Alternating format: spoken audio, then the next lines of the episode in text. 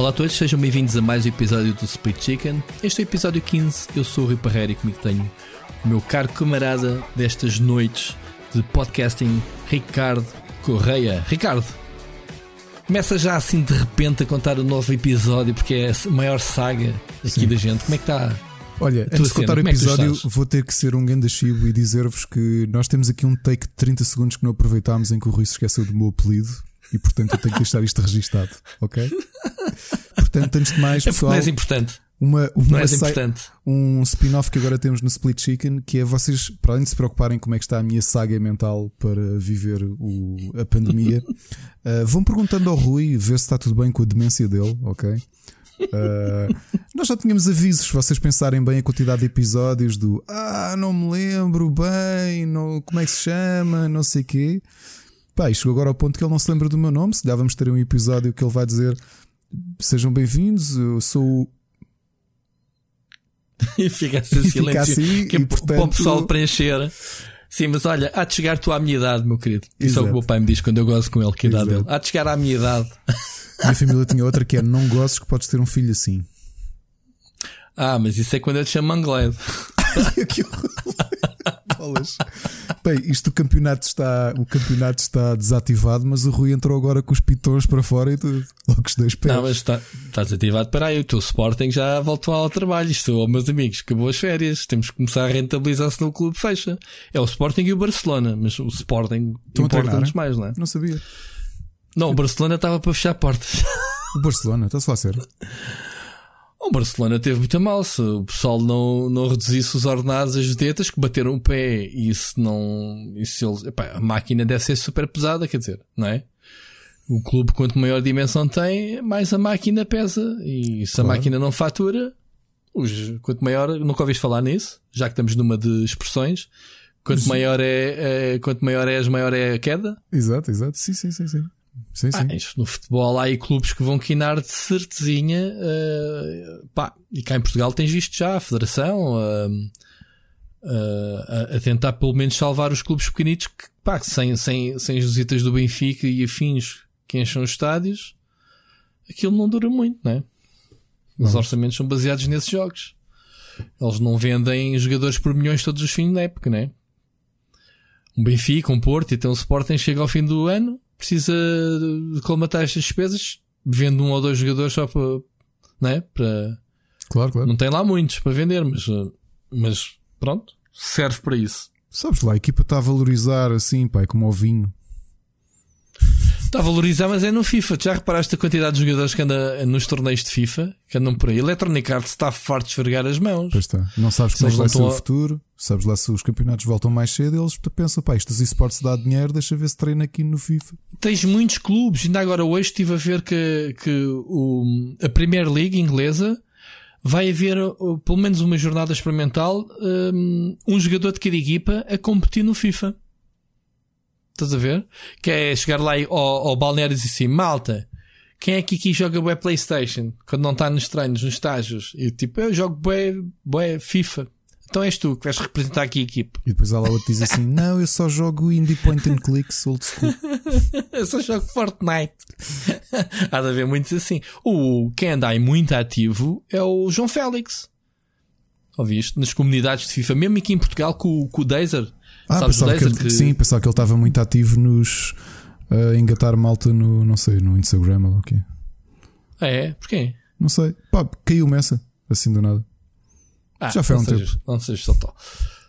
Mas, mas ele tem, e outros jogadores têm feito muita coisa. Por isso é que eu estou a dizer, a Electronic Arts deve estar a faturar, porque tem ali publicidade de borla, vedetas do mundo do futebol sem uhum. ela ter que pagar, não é? é? Sem a empresa ter que pagar para, para falarem do jogo, a fazerem streams. Há pessoal a abrir canais de, no, no Twitch e não sei o quê para, para fazer streaming de, de FIFAs. Jogadores de futebol e não só. Nossa. Isto toca a todos. Os artistas de música também têm andado a fazer eh, tem, tem, coisas tem. diferentes. Não é? Agora falando mesmo a sério. Tem, tem, tem. Aliás, especialmente no. Epá, quando falas de estrela, estrelas mundiais a coisa não afeta tanto, mas por exemplo, no, no na escala dos artistas que eu sigo, não é? os de metal e de, de prog, Uhum. Há aqui muita malta. Eu contei-te, Anathema, que foi o, a banda que o último concerto da turnê foi a, o de Cá de Lisboa, que eu até reclamei aqui, lembras-te? No, no dia que entrei de quarentena, que eu já tinha dito aqui, que eles tiveram que fazer um Patreon porque, como uh, eles iam ainda no, nos primeiros concertos da turnê e já tinham pago a turnê mundial toda, eles estavam a dizer que não tinham sequer dinheiro para pagar a renda. E são os Anathema, não é? Que esgotam os sítios todos onde vão, tipo o quê? Mil pessoas, dois mil pessoas por concerto mas o dinheiro todo que eles avançaram como banda, não é? Uh, eu depois fico a olhar para eles e pensar, mas espera lá, mas estes gajos, isto é o patamar financeiro de, das bandas que eu gosto? É este? Muito frágil, não é? Pois, Percebes? Complicado. E ainda ontem estava a ver um anúncio e estava aqui a dizer a Ana, que é a Anneke van Giersbergen, que, que eu adoro, não é? Que era vocalista dos The Gathering, que não sei se eu vou ver ou não cá no. no é muito provável, ai, muito pouco provável que aconteça o, o Comendácio, o festival de metal ali numa aldeia, metal de prog, ali numa aldeia de Tomar. É muito provável, muito pouco provável que aconteça. O dia zero eu já tinha dito que ia ser ela em acústico, que eu, né? Ela via ontem um post dela no Facebook a dizer: pá, tenho muitos convites o ano todo bandas e projetos para me convidarem como guest vocals. E mesmo isto num post dizer assim: olha, custa 1250 e eu não, não toco ao vivo convosco. É só o valor fixo para me contratarem para eu gravar uma música convosco, um, um dueto. Porque ela própria. 1250 euros? Yeah, porque ela disse: pá, isto está mal para todos, não vou fazer turnê. Ela já há 4 meses tinha dito. Eu gostei muito desse ponto de vista. Tu às vezes imaginas os artistas que tu gostas há 20, 20 e tal anos. Pá, eu gosto dos The Gathering dos Anathema desde que era teenagers, desde meados do, do, dos anos 90, estás a ver? E ver malta que, pá, que têm a tua idade, portanto também eles começaram muito novos e agora são estrelas, tu vês nas redes, não é? Com centenas de milhares de seguidores, porque é a malta que os segue já há 30 anos, se for preciso. Mas depois tu vês que mesmo assim não, não, não dá para ter eh, fortunas. E já há quatro meses tinha visto a aventura dela de formar a banda dela e, e ela decidiu pagar aos artistas para, para ter a banda dela e fazer torneio. E ela teve aí um tempo desaparecido, entretanto fez um post a dizer: Olha, tive problemas pessoais com o meu marido, a realidade é que o dinheiro que eu investi nesta banda nova não, não deu retorno e pá, e tenho que repensar a minha vida. E pá, tu vês uma artista nesta escala a falar disto e tu pensas: Fogo, meu, ainda há dois anos vi-te no Altice Arena a abrir para uma banda, meu, fogo, estás a perceber? Acontece. Portanto, nós tirando aquelas super estrelas que ganham milhões e estão a passar a quarentena em mansões, como a da Celine Dion, com 52 quartos. Depois tens um abismo muito grande para o resto pensar, eh, Fizeste-me pensar nos chutes, como é que está o Tim e companhia. Porque é eles também esgotam tudo e pronto, quer que vão. Só que o problema deles é que é, é sempre borda. Eu nunca paguei para ir ver um concerto de chutes. E até o set borda eles também não devem fazer muito caro, não é? E se não estão a tocar agora, eu não sei que como é que, está, mas eu às vezes fico a pensar não, estou a brincar, é, quanto, é custa, quanto é que custa o cachê de alguns músicos, por exemplo. Eu sou há um tempo um amigo produtor dizia-me que, por exemplo, os Anjos acho que custa 10 mil euros um concerto. Que já é Sim, um dinheiro... em estádios mesmo, mas ouve lá, a gente não pode gozar com a nossa realidade. Tô, eu não estou a gozar. Eles são artistas, os anjos são bons. Eu não estou a gozar, estou a dizer, é, é, aqui não é gozo. É, gastam é multidões, os chutes também devem levar um caixa do caraças. Claro, o que, eu mesmo que seja, o que eu estou aqui a dizer é a percepção dos valores. Porque, por exemplo, a minha prof estava a dizer o ano passado ela teve num. Ela foi a artista que tocou, ela e a banda dela que tocaram antes do Toy, aí numa festa popular. E, eu, e ela disse quanto é, que, quanto é que era mais ou menos o que é que o Toy pedia. E eu pensei, uou, wow, meia horinha sozinho Ainda por cima foi lá Quanto só é com um é? iPad, 3 mil. Meia horinha de concerto. Pois, pois, lá está. Porque, é, porque esses tipos uh, chamam pessoas, meu. Claro. Não há claro. hipótese. Qual é o objetivo de, das associações, das câmaras e das juntas municipais? É chamar que é chamar pessoas. Conseguem o objetivo, não conseguem. Então, meu, é o Kim Barreiros também deve carregar bem. Mas, oh, Rui, o que eu estou aqui a pensar são hum, escalas, ok? Não sei quanto é que seria agora, mas os Porcupine Tree do Steven Wilson. Em 2008 trabalhei com um tipo que estava a fazer um festival de prog financiado pela Câmara de Cascais e ele disse-me quanto é que os Porcupine Tree cobravam. E estamos a falar de uma banda que não só tinha ganho vários anos uh, álbum do ano, de, de, sempre que lançava um álbum ganhava o melhor álbum de prog, o melhor álbum de metal. O próprio autor anda, o Steven Wilson, anda a regravar a pedido dos artistas originais, anda ele a remasterizar os álbuns de Genesis, portanto é um tipo bastante conhecido. E os Porcupine Tree eram mesmo muito conhecidos. E quando ele me disse quanto é que eles cobravam de cachê para vir a um festival, eu pensei, como? Estamos a falar de 5 mil euros, ok? 5 mil euros. É pouco, não é? Para a realidade. Pois. Ele disse: Olha, 5 mil euros e, e, uma coisa que eles pediam era. Hum, tinha de ter after party e paga. Ok, só para teres aqui ideia, o Porcupine Tree já não existem.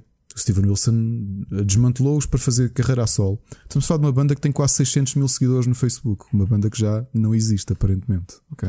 Pois, pois. Que vende edições de deluxe aos pontapés e custavam 5 mil euros a dar um concerto. Estás a perceber? Né? E esta diferença Opa, de é escala que, que eu acho muito estranha.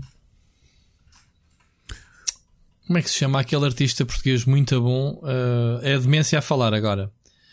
Um, que toca piano. Um, que é José Cid? Muito bom. Não, canta. Sim, dentro dessa, dessa o, escola. O old school. Não, toca piano, mas tem uma banda. Tinha a banda. Um, ah, pá, ele toca muito com. Ica, não é o Paulo Gonzo, é o outro, mais velhote. Não é o José Cid nem o Armando Gama. Não, caraças, nenhum desses. Paulo Carvalho. Cabelo, cabelo grisalho, meu, mais baladas de piano. O gajo é muito bom. Um, pá, não me recordo o nome. Pá, eh, tu deves conhecer pelo facto que ele, que ele é, é bêbado. O gajo é alcoólico. Ah, o Jorge Palma. E o Jorge Palma, vês? Foste logo lá buscar. Eu não me estava a recordar o nome dele. O Jorge Palma conta-me histórias, eu acho que é, é mito urbano, mas já não é a primeira vez que me conta que o gajo recebe uh, para concertos, recebe tipo uma caixa de whisky e está pago. Hum. Já ouviste alguma vez esta história? Não. Nunca ouviste? Não. Gajo era pago com whisky. Yeah. E, e eu acho que é mito urbano, mas já não foi. Claro que estes, os mitos espalham-se, mas já não é a primeira vez que isso, malta que me esteja a ouvir que conheça estas histórias, confirme. Isto eu, eu ouço falar isto há muitos anos. Com o Jorge Palma, pá, dei um whisky e eu toco borla. É estúpido, não sei. E é um gajo repetidíssimo. Eu não, pá, eu como não sou seguidor dele, eh, mas reconheço o talento dele. Acho que é muito bom tem músicas bastante conhecidas. Tu deves conhecer melhor que eu, né? Conheces Jorge Palma? Não, conheço, não conheço é, já ouvi ao vivo também. Uh, não, acho interessante, Sim, por acaso do, do, género não é, nem é dos que eu gosto mais, por acaso. Uh, Sim, mas é respeitável, não é? Um músico da, da nossa praça que, que é respeitável. Mas há muita gente que Olha, tem contado essa surpreendeu-me, eu não sei a veracidade daquilo, mas para aí há uns seis meses andavam. Alguém fez leak, uma agência arranjou um documento com uma agência de artistas pá, de muitos artistas desde os anos 80 que, hum, com os cachês. Tipo, olha, que dentro deste patamar tens X artista, Y artista e não sei o quê. E eu Sim, quando vi aquilo... disso, não só para não só para artistas como para, para aquelas uh, pessoas que aparecem nas festas, né? Os, os Sim, agenciamentos. Mas, mas aqueles especificamente eram só artistas, quanto é que custavam por concerto? e havia alguns que eu fiquei muito surpreendido por quão pouco cobravam por concerto. E havia uns que eu pensava que cobravam muito mais, meu. Pá, pois. Mas sei lá. Eles também devem, devem ter um valor de mercado, não é? é relativo ao número de discos que vendem, o número de people que arrastam para os concertos, os bilhetes que vendem, não é? Isso, isso deve, deve haver um cálculo, mais ou menos. Eu, pelo que tinha lido há uns é? anos, o, o, recorde, o recorde de cachê por concerto foi, acho que foi para aí há 10 anos. Não foi, desculpa. Que é que? Foi a Barbara Streisand que? numa passagem de ano que houve um, um, um casino em Las Vegas que bateu ali o dinheiro para ficar com a para ela tocar na passagem de ano. Acho que lhe ofereceram hum. 1 milhão e 800 para ela fazer o, o concerto. Quem é capaz de contar histórias uh, fixes dessas é o Gonçalo Brito, ele que é todo dos membros da música. Ah, possivelmente. Ele que já abriu até para os 30, 30 Seconds, Seconds to Mars, Mars, não é? É verdade. É Ele deve ter histórias, eh, saber um bocadinho dessas histórias dos cachês e das, das, das malandrices que se passam nos bastidores. Mas tu vês em Portugal cachês não serem muito elevados e depois surpreender-se de uma Ágata ou de uma, sei lá, de uma, não sei, de cantores desse género, até cobrarem-se bem hum, e depois criar artistas que, regra geral, as pessoas respeitam mais receberem menos, uh, não é assim tão surpreendente. Eu acho que tem a ver com as modas. Tu, se fores a ver uh, artistas reconhecidos e reputados como o Zé Cabra e como, a, como, aquela, como aquela outra maluca que está aqui para ti, como é que se chamava? Como é que se chamava? Uh, Maria Leal? Maria Leal, não é? Que as pessoas curtem à brava as festas de bebedeira e eles gozávamos com elas, de, de, das figuras de parvas na televisão e no YouTube. O que é certo é que as agendas deles, sobretudo da Maria Leal, uh, estavam esgotadas uhum. porque, porque eram altamente requisitados. E tu, claro. quando a procura é muito, também aumentas o preço, não é? Das coisas. Faz parte do mercado. É mesmo assim. O pessoal pode ser para o troll, não sei o quê, mas pá, quem, eles é que faturam. Não era? Pá. Sim, não se queixam nesse aspecto. A mesma coisa o Kim Barreiros, não é? Eu, ah, mas pá, o Kim Barreiros não... é bom. O Kim Barreiros, é, o Kim Barreiros é, é só curtir, mas as letras do gajo aquilo tem arte, não é? Qualquer o gajo Barreiros, faz. O Kim Barreiros, pela percepção que tenho, é que é um gajo hiper profissional. Sim, malta que ah, já o gajo anda nisto há muitos anos, meu. Malta que já o contratou diz que é um gajo, pá, independentemente do tipo de música que ele canta, é. Hum, o que sai Mas qual é que é a cena com o Kim Barreiros? O Kim Barreiros tem uma cena que é. Ele tem uma forma, ele, ele canta letras que tu ouves duas vezes, ou mesmo à primeira, e estás a cantar logo seguida. Muito fácil. Básicas as coisas. E é tudo letras de malandrice, mas sem ser uh, malandrice subjetivo. Não é como há muitos mais uh, que dizem, percebes? Letras mais, uh, mais diretas. E o gajo é muito. E tu viste agora aquela publicidade que ele fez para o Sex Education, uhum. que toda a gente aplaudiu e tu próprio reconheceste. Claro, claro. Um, agora, ele é um tipo que tem um, um, uma série de músicas, ok? De, para reais, eu já, já vi Kim Barreiros ao vivo, para, para, uh, sobretudo no Norte, onde são os bailaricos. É o tipo de música de bailarico. Ok? E as letras são giras, ficam no ouvido e. Epá, ele é um artista, não há, não há hipótese. Agora, claro, ele é o expoente daquilo que é o Pimba, não é? Uh, mas o Pimba é exatamente isso: é música popular. Música popular em que tu podes não ter talento, mas tentas arranjar letras que, que sejam sugestivas e, e, e, que fiquem no ouvido mas não é só, tens outros, tens o, o que é que era o Irã Costa, man, que a história do bicho, o bicho, o bicho, man. Horrível, meu. É verdade. Mas pronto. Mas vendeu. Mas, eh, mas vendia, o pessoal eh, enchia, enchia os, os, os festivais de verão, os, os, como é que se diz? O, Aquelas festas populares. Os arraiais, as é. festas populares eram bem requisitadas. Os caras ganham dinheiro é nas terrazinhas. Eu, eu, eu, como filho de pais transmontanos e, e, e passei muitos verões lá em cima, aquilo funcionava da seguinte forma: cada fim de semana, uma aldeia uh, em redor tinha a festa padroeira, que era o fim de semana. Fim de semana significava teres bandas sexta, sábado, ou às vezes domingos e segundas e quintas, depende dos dias de festa que, que as aldeias faziam. Todos os fins de semana de agosto e setembro e até de julho. Pá, tu imagina o circuito que é ali do, do da, da, área do, do terra dos meus pais, que tem, sei lá, imagina 10 aldeias e é só aquela amostrazinha. Agora imagina todo o Minho, todo traz os montes o Alentejo, onde, onde, todas as aldeias têm a sua própria festa. Esses tipos faturam imenso porque todos os fins de semana estão num dia num lado, num sábado num lado, num domingo do outro. Pá, eles no verão fazem o, o, o cachê para o resto do ano, não precisam trabalhar o resto do ano. Estás a perceber? Sim, sim. Pá, não são todos. Isto depois, claro, depois também há, isto há, por isso é que tu vês nestes, nestes programas da televisão da TVI, na SIC, ou domingo, ou sábado, ou Olha ao Portugal, ou lá como é que se chama, Viva Portugal, que eles próprios estão nas próprias terras, e tens um exemplo, mas depois também vês ver artistas, mente não lembro o diabo, tipo, nunca ouvi falar com, com cada, cada artista tem duas ou três bailarinas de, de cuecas a dançar, pronto, e é um bocadinho esse estereótipo que existe, mas há, há gajos muito bons. Estavas a falar de, de, muitos artistas, novamente, especialmente neste espectro que, que, que, que eu sigo, não é? Que estão a tentar inovar-se. A Ana, especialmente, tem estado mais, a dar mais atenção. A quantidade de músicos que nós conhecemos e que já vimos ao vivo e que enchem o, a sala Tejo viraram-se para o Twitch. E agora? Mas será o que eu te estava a dizer ao início? Que não Mas eram só jogadores de futebol. Não, que havia e, muitos... e a questão é, não é só com música. Alguns deles, até como até são jogadores, de, como, fazem, como jogam videojogos, sim, às vezes têm horas sim. em que estão só a jogar videojogos. Olha, sim. tens agora o. Há, o que nós seguimos mais é o, é o Danny Tompkins dos Tesseract. Um, há montes. E ele tem estado aí tem umas horas pessoal. a jogar indies. Tipo, what the fuck? Pá, ouve lá, ouve lá uma coisa. Tu, tu és o lembrei-me agora, és o Bruce Dickinson. Ok? Uhum. És só o vocalista dos Iron Maiden. Pá, okay? mas espera, mas estamos a falar de gajos com um capital Pera. completamente diferente. Espera, não, não é esta isso que malta, dizer. Esta malta está a sobreviver, é diferente.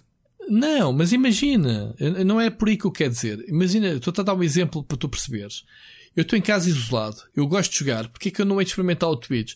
Se eu tenho uma base de fãs que, que eu digo assim no meu Twitter, que tem não sei quantos milhões de seguidores, malta, tenho o canal no Twitch durante este tempo de confinamento. Pá, tu tornas Twitch partner em meia dúzia de dias e estás a faturar só o facto do pessoal te estar a ver não é? Yeah. A, a, interagir contigo, porque tu estás a jogar e estás a interagir com as pessoas. Qualquer, qualquer artista pode fazer isso. É isto que o exemplo que eu te quero dar. Sim, que há pessoas que estão a sobreviver, mas tem aqui uma base de fãs nas redes sociais que consiga arrastar sim. para o Twitch. Pois, é isso. Pronto, é isso que eu te estou a dizer. É o que está a dizer. Daniel Tompkins do set dos Tesseract, ele, eu não me lembro, estava a dizer quantos milhares é que ele está a fazer por semana no, no, no Pronto. no Twitch está-se a, tá a passar o tempo, está-se a divertir e está a faturar. Epá, eu acho muito legítimo. Muito e a fazer duas coisas, mesmo. a compor ao, a, com, com o pessoal, a gravar o álbum novo no Twitch, meu, que é uma cena, o gajo com o programa ah, aberto e está a gravar. Mas está, mas está a fazer música no Twitch. Eu percebi que estava, a tu dizer, estava a jogar. Ele, e depois tem horas do dia que ele vai jogar e vai jogar com Vai jogar, pronto, ok, ok, ok. Epá, é perfeitamente normal, meu. É perfeitamente normal. Olha, ontem vi, tropecei na atriz que, que faz de Aerith no Final Fantasy VII. Também tem um canal no Twitch, pelos vistos já há muito seguido, há muito tempo. Está a jogar o Final Fantasy VII e reagiu, isso até foi notícia nos sites. Reagiu à primeira vez que apareceu a, a personagem com a voz dela, que ela desatou a chorar. Estás a ver? Yeah. Há muita gente a, a fazer isso. Mas a gente malta reinventar-se, não? É? realmente estão muita, parados. Há, há, pessoal que não precisa, pronto, e deixa-se estar quieto. Há outro pessoal que. Pá, era aquele que é uma forma de estar ativo. Eu continuo a ver o Stephen Colbert, o Trevor Noah, o Seth Meyers, uh, Seth, sim, Seth Meyers e o John Oliver. Aquela malta tem capital o suficiente para estar quietinha em casa. Aquilo que eles dizem eles estar, aquilo que eles estão a dizer que continuam a fazer o programa é porque até acham que o que eles estão a fazer é serviço público. E eu até compreendo que é. Exatamente. Numa fase tão malta. difícil, eles são uma companhia à noite. Estás a perceber? Exatamente. É Tens mesmo a... isso. Não tenho dúvidas que seja isso. Estavas é. a falar também do. Por falar em entretenimento, tens, tens mais uh, novidades sobre o wrestling? Ouvi dizer que houve muita malta ah, despedida. Espera, há aquela notícia que a coisa está a ser aprovada, não é? Aquilo que nós tínhamos Mas, dito. Mas depois tropecei na, na que, que houve muitos uh, wrestlers que foram despedidos. Explica lá. Não sei, essa parte não tropecei. O, o... Acho que foi o Machado que falou nisso, já não me lembro quem. Não, o Machado o que mostrou foi que realmente era verdade que a WWE, primeiro, entre o já agora que falamos nisso, entre o último episódio que gravámos e que falámos aqui do WWE, houve aqui uma alteração que foi o Trump convidou o dono da WWE, o McMahon, para pertencer a uma comissão para relançar a economia. E não, mas olha, tô, já, já estou com a notícia à frente. É, tem a ver com isso. Não, eu pensei que tivesse a par disto. Eu já tinha ouvido falar, mas não, não tinha não, entrado. Até querer. Então, a WWE despediu 30 wrestlers the day after being ruled as essential business. No dia seguinte de terem Pronto. se tornado como negócio, e lá despediram está. 30 eles conseguiram isso, que foi uma coisa que eu na altura, na altura hum, fiquei chocado. Obviamente que isto é pela cunha, não é? Quer dizer, ele é amigo pessoal do Trump e ainda por cima agora faz parte da comissão de relançamento da economia norte-americana e como troca, o, a empresa dele passou a ser um, negócio essencial, portanto um bem essencial e pode estar aberto. Tu já viste? Vou dizer aqui nomes tu, Sim, que tu conheces. Diz -me, diz -me. O, um deles acho que é o mais conhecido, é o Kurt Angle. Kurt Angle foi despedido? Oh, ok. Um, Estou a ver agora no público. Zack Ryder, okay. Kurt Hawkins, uh, Luke Gallows, Carl também. Anderson, yeah. Sarah Logan e Leo Rush. Pá, espero estar a dizer bem o nome deles. Um, diz que foi, está na lista dos wrestlers que foram despedidos, um, mas eu acho que isto teve a ver com, com cortes de orçamento.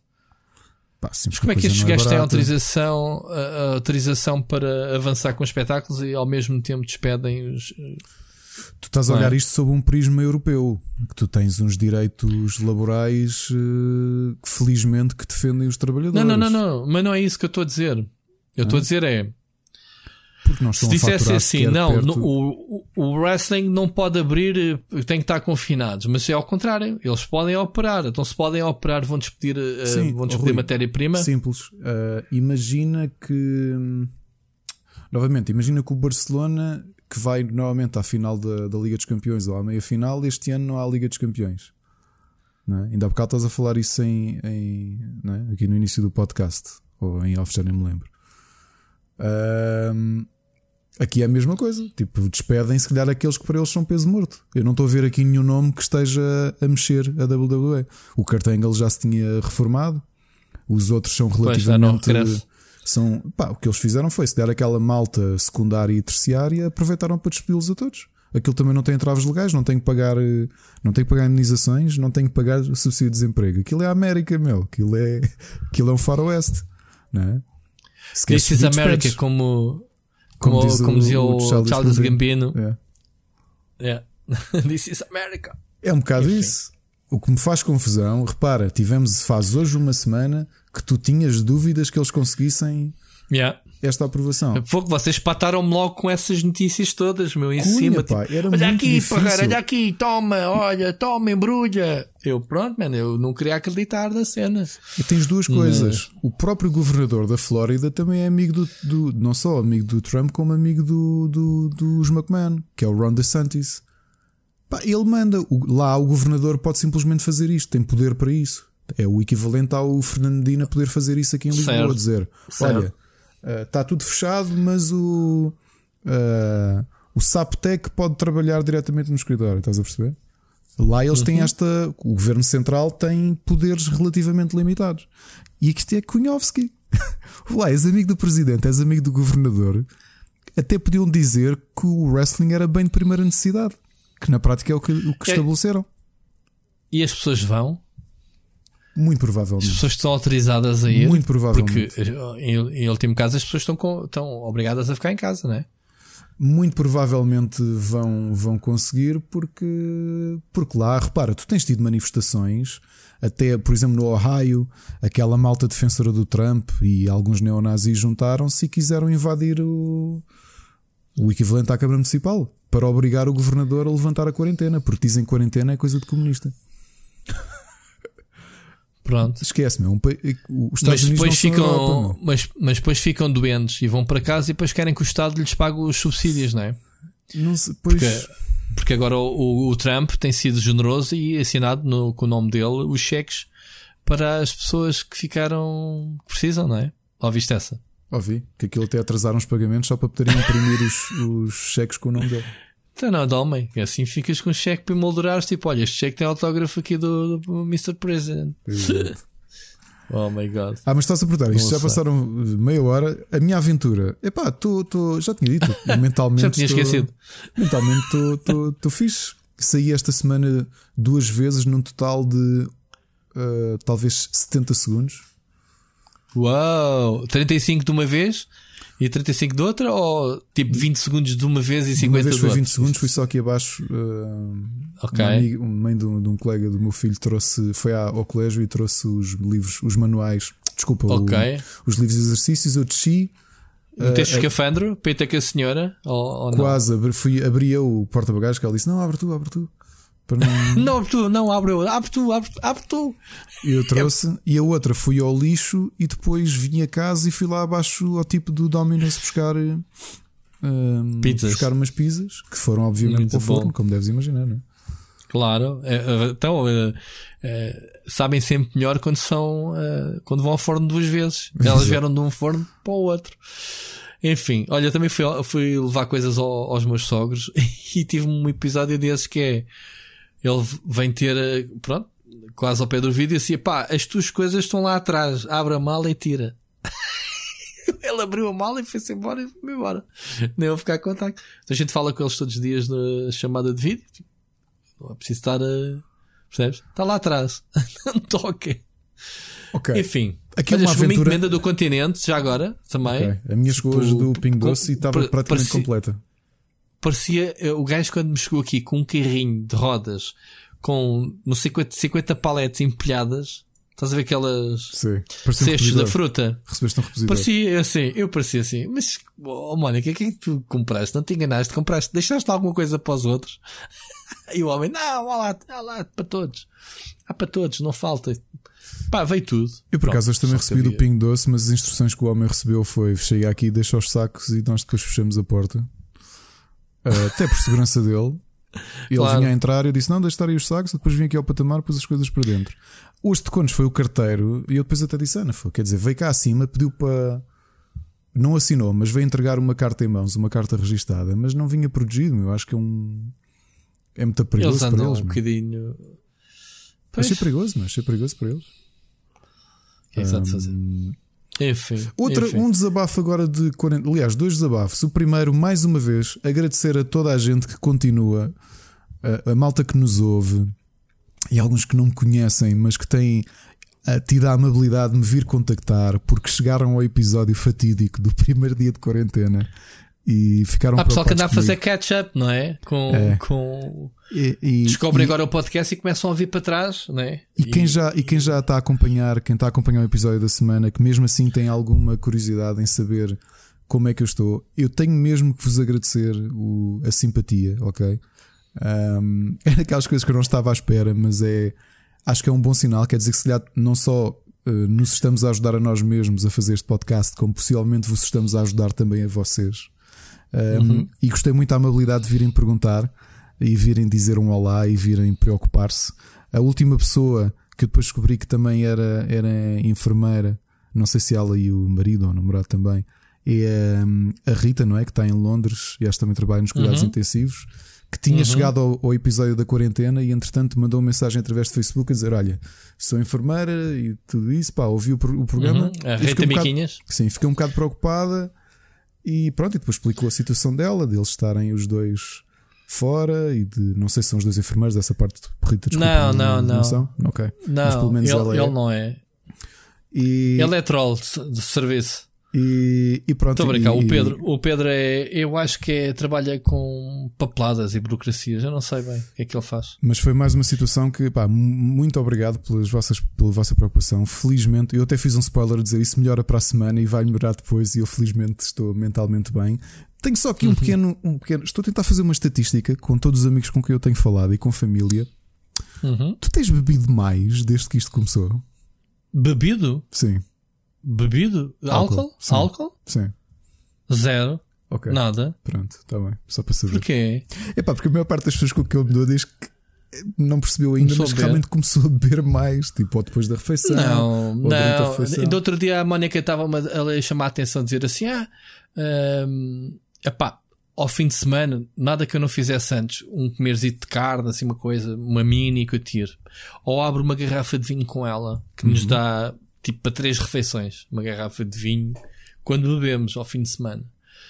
Não, não tem. E a outra chamou-me a atenção a dizer: então o frigorífico não tem, está aqui uma caixa de minis no, sei lá, do, do, do Natal para aí ainda. Uh, e estive a meter no frigorífico. Não, não tenho, não tenho. Uh, uh, Falas-me em beber, eu pensei que era água. É que eu tenho bebido zero água também. E, e isso faz bem da mal, quer dizer, andamos não, aqui sedentários. Isso eu tenho bebido bastante, mas eu também tenho notado, por exemplo, não tinha esse hábito e agora, pá, não sei, tenho estado o dia, estou em casa. ah, mas tu estás a beber? Tenho Água bebido... ou álcool? Não, as duas coisas, bebo as duas coisas. Ok. E, Pronto, e, olha, e tenho perguntado a montes de gente com quem tenho falado, amigos e tudo, pá, tens bebido? É pá, realmente agora reparei que estou a beber vinho às refeições mas, todas. Mas terapêutico ou porque está em causa e está a fazer a vida à semana como se fosse ao fim de semana? Hum, eu acho que é uma mistura dos dois, mas se calhar para algumas pessoas um bocadinho mais terapêutico, sabes? Nós, por exemplo, pois. já tinha dito, tínhamos aqui uma garrafeira com muitas bebidas, mas pá, bebíamos tipo uma vez por semana ou qualquer coisa. Pois.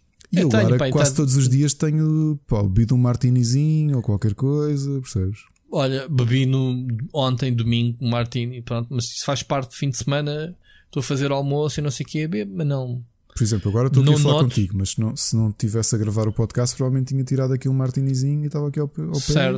Uma coisinha pequenina e estava aqui a escrever e estava a ver. Pá, não estou a dizer embedar-me, estou-me a dizer que não. Não, eu percebo que estás a dizer. Há muitos anos que tinha sim. perdido o hábito de beber um digestivo ou um aperitivo e ultimamente tenho bebido porque pá, estou ali sentado e estou naquela.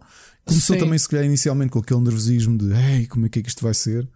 Sim, um, ok. E por isso é que eu estou a pensar. Eu não tenho esse... Em fazer uma nova imagem, Sim. que a malta tem aquela do vamos ficar todos gordos. Eu já disse aqui que não engordei, até emagreci. Eu vou fazer uma imagem que vamos ficar todos alcoólicos. Pá, eu, eu acho que sim, eu engordei mais, sim. Quase a gente com que eu falei tem engordado. Eu, eu já expliquei aqui porquê.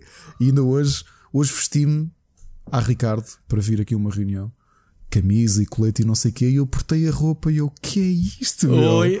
Espetacular! isto está espetacular, ah, meu. Ah, mas servia, ah, ok. Servia eu não, eu tenho, ali, eu, tenho, eu tenho ali camisolas, tenho a sortezinha absoluta que vesti antes de, do isolamento e que agora metade da barriga está de fora. Pá, não okay. Eu disse à Mónica, mano, é assim, já lhe perdeste o, o jeito, andas-me a encolher a roupa. Vê lá se metes o programa da máquina como deve ser. Mas é mesmo verdade, aquilo do nada parece que encolheu. Não sei, é suspeito. Acho que é 50-50. É metade da roupa estragada, metade da barriga cresceu. São os elfos que vão aí à noite encolher a roupa. É, mas, é que, mas eu acho que aqui em casa há desses. Ela não acredita, eu acho que sim. tens de pôr, tens pôr pó DDT, que isso limpa os elfos todos. Mas, epá, eu já aqui disse várias vezes que a minha rotina de, deste isolamento tem sido igualzinha ao trabalho. Não vou repetir outra vez. Tenho um horário de trabalho, até, até às vezes trabalho mais tempo cá com o meu horário e muitas vezes saio do trabalho, como se costuma dizer, desligo o computador para começar a fazer o jantar. E depois estou aqui à noite. Pá, minha rotina está quase, quase igual. Levanto-me uma hora mais tarde, mas de resto não. De resto não. Um, mais coisas. Não, Olha, estávamos a falar aqui do, do isolamento. Desculpa.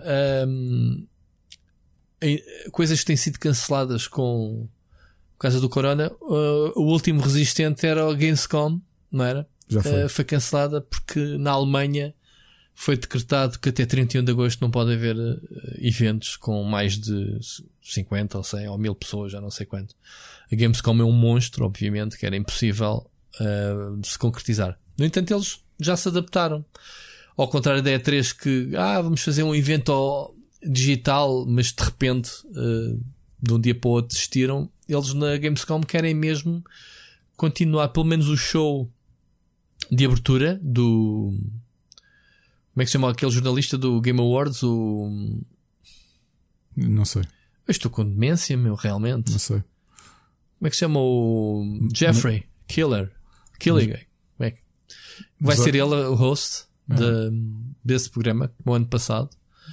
E vai haver, vai ser digital. Ganham os jogadores, ganham, ganhamos nós, porque vamos ver a Gamescom. Em vez de estarmos lá, vamos ver em streaming, não é? A malta do Rubber estava-se a queixar porque havia aqui umas quantas pessoas, e, e eu próprio também tinha equacionado isso, mas havia já pelo menos 3 ou 4 pessoas do Rubber que este ano iam à Gamescom. Assim vamos todos. Já agora, a Comic Con a Comic Con, a Comic Con a sério de San Diego, um, okay. foi cancelada pela primeira vez em 50 anos. Já existia há 50 anos a Comic Con? Yeah. Really? Uhum. Não sabia. Que era quando?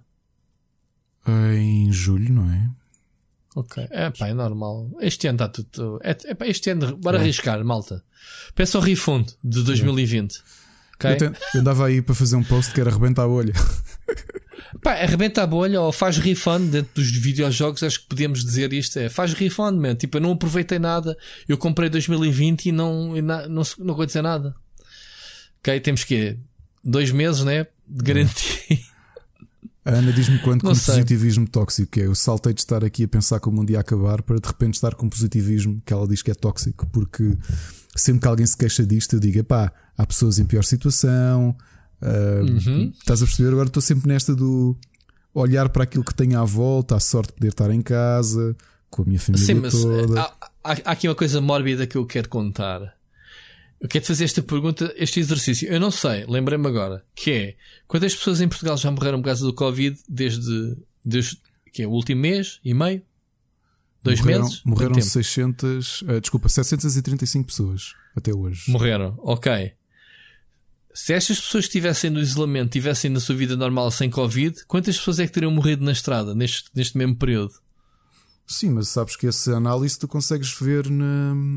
Esses números não, estão, mas... estão públicos na direção. Com certeza, eu não fui ver, mas pergunto, podias saber. Não interessa. O que eu quero dizer é que, como tu, pegando naquilo que tu disseste, há coisas piores. Pá, eu acho que os números de pessoas eh, que morreram por causa do Covid é insignificante perante outro tipo de mortes. Eh, lembrando que, por exemplo, não é ah, o ano passado. Não, é não, e posso já dizer isso. O, Pera, neste momento, nos Estados Unidos, já morre mais gente por eh, Covid. No dia de hoje, que estamos a gravar isto, dia 20 de abril, já morre mais uhum. gente por Covid por qualquer outra razão. E isso nunca aconteceu. Já morre Nem por mais armas. gente. Não. O, Sim, o, mas, mas era lá. O, o recorde diário era um, era um uh, ataque cardíaco e já morre mais gente okay. por dia com Covid na América do que por, ataque, por eh, problemas cardíacos. Mas o ataque cardíaco deve vir logo de seguida, porque o pessoal do isolamento, ainda por cima, aquele, não é? O ataque cardíaco é exatamente isso: é falta de exercício, né? Pode pessoal ser. como eu, mas. Aliás, falar nisso, um, eu tinha adicionado aqui uma notícia não relacionada com o Covid, porque infelizmente continuam a morrer pessoas noutro, por outras razões. Mas é? eu estava a ser irónico, mas a verdade é esta. Uh, ok, os Estados não, Unidos não também. Podes medir isso é assim. tudo à grande. É tudo à grande. Não, não, não posso medir assim, uh, Ricardo, mas podes fazer esse tipo de comparação, não é? Não, não podes medir assim, porque se tu não tivesse isolamento, não só ias continuar a ter as pessoas que morrem de outras causas, por acidentes, por whatever, mais um número exponencial brutal de pessoas que morriam também por causa da pandemia. Tu fato estás a eliminar tá um, bem, não quer dizer que outro não existir, coisa. simplesmente iam somar. O, que é, e, o exercício é o que é fazer o exercício direto. Agora imagina, o ano passado morreram 30 mulheres de 30 mulheres por causa de violência doméstica. Esse número agora que o isolamento vai aumentar ou vai diminuir? Vai aumentar. Ou já, ou já não interessa? Vai aumentar. É que nem se fala nisso. Estás a perceber o que isso quer dizer? Sim, sim. Eu acho que há muitas coisas que estão em segundo plano por causa do Covid. Pá, eu já Olha, Rui, Nin, se bem, me lembro, se bem me lembro, e agora é aquela parte estranha que vocês dizem, mas porquê é que este gajo sabe isso? Em Portugal foram assassinadas o ano passado, o que inclui uh, violência doméstica, foram 66 pessoas, que é um número baixíssimo, pensando no mundo todo, não é? Portugal tem felizmente uma baixa, uma, uma taxa baixa de homicídio. Isso é o orçamento uh, de dois dias de Covid, pronto, perdi. Um, talvez ganhes um, talvez percas no outro, porque se calhar também tens menos movimento de crime organizado na rua, tens menos, pá, não sei, estás a perceber? Mas as coisas Mas não tem... dão para contabilizar assim. A coisa não é uh, X pessoas iam morrer de outras razões e agora estão em casa e não morrem. Iam morrer na estrada. Eu acho que a estrada, que é, que é uma das principais causas. Sim, em Portugal morrem 600 tirando, pessoas na estrada, não é? Tirando as mortes naturais, atenção. Né? Há, há Ou seja, neste momento morreu, deve ter morrido quase tanta gente no espaço de um mês de Covid do que morrem de acidente rodoviário em Portugal, num ano. Um ano, ok. Mas isso foi num mês. Então não se aplica. Sim, pronto, o Covid é pior. Está bem, está certo. Okay. Está certo. Epá, eu estou a tentar uh, relativizar isto porque epá, já não consigo. Não, e te vejo outra coisa pior, Rui, que é. Um, já não me lembro qual é que foi o serviço, se foi no Santa Maria ou não, que estavam a dizer que estavam a ser diagnosticados menos 80% de cancros do que o ano passado. E isto não quer dizer que as pessoas estejam mais saudáveis. Não, as pessoas estão em casa é com medo de ir ao hospital. Estás a perceber? Vai lá tu, a gente aqui em casa já instalou a regra que é ninguém pode adoecer, incluindo a cadela. Pessoal, Portanto... ninguém fica doente. E a Mónica este fim de semana andou ali ao tio ao tio hum, aflita. Pronto, já ficou melhor, porque não há pessoal, não há hospital para ninguém. Isso também temos aqui a conversa em casa com os miúdos, não é? Pessoal, ninguém se magoa, porque não podem ir ninguém para o hospital agora. Exatamente, é mesmo isso. Andam aqui com é um umas roupas de almofadas em casa, todos enrolados em almofadas. Não, não andam, mas, mas é uma coisa que nós avisamos muito: é pá, não quero correr, não quero saltos, não sei o quê, porque ninguém se pode mas magoar. capacete, mete capacete das bicicletas no, nos putos, meu. Exato. oh, pessoal, Olha, já agora, para quantas? quem reparou que nós estendemos nesta altura, porque como vocês devem reparar, não está a acontecer nada no mundo dos videojogos, ou praticamente nada, não é? Uh... Sim, gente, este, este, este, combinámos que este episódio era para encher chouriço, até mais não. E portanto falámos aqui um bocadinho da Gamescom, é verdade, vai ser cancelada. Sabes que essa história da E3 dizer ah, afinal por causa de não sei o que, afinal não fazemos, é treta, é, é, é ter costas largas. estava morta. Porque a Gamescom não. mostrou que se tu quiseres fazes faz isto. Não, mas a E3 está morta antes de sequer. Eh, eu, eu já eu aqui disse isso, que, que o, o, coronavírus salvou a E3. Lembras-te dessa minha teoria? Porque assim tem a desculpa de que este ano não, não haver porque. Eh, por causa do corona. Recordando que já não tinham não sei quantos participantes, Sony, mais uma vez este ano não ia participar. Acho Sim, que foi o... aquela altura certa do ai pessoal, aí uma pandemia, afinal não podemos Exato. fazer Exato, foi, eu disse, eu disse, disse que foi, veio salvar. E, e mesmo o diretor, uh, o organizador despediu-se, epá, aquele este ano esquece. E para o ano, vamos ver. Para o ano é que vamos ver depois disto tudo. É, sabes que uh, essa consciência que vamos ter que ter, que é como é que Imagina que o modelo da Gamescom, como ele funciona agora, faz sentido. Estás a perceber? Um... E se nós nos olha, habituarmos eu, eu a um modelo. Eu um tema de... para baixo estava aqui esquecido. É, olha aqui que é que eu estou a pôr para cima, que eu já me tinha esquecido disto. Sim, sim, sim, sim. sim. Aqui há dias tropecei na, na, na, questão do, do Steam estar a ser usada como plataforma de streaming de eventos. Pá, isto faz todo o sentido. O público que consome jogos está no Steam. Ou pelo menos sim. grande maioria. Ou pelo menos mesmo o pessoal das consolas que tem PC tem o Steam, nem que seja para as borlas ou whatever. O Steam é um bocadinho como o Fortnite, noutro, noutro plano, né? noutro espectro. O Fortnite está a ser utilizado como plataforma de divulgação de seja do que for. Acho que hoje ainda saiu a notícia de mais um artista qualquer que vai estrear lá um disco, uma música, uma coisa qualquer em breve. Eu não sei quem é o nome, não interessa. Tipo o Marshmallow. O Marshmallow fez uhum. aqui há um tempo o Steam está a ser usado como plataforma de eventos. Isto faz todo o sentido.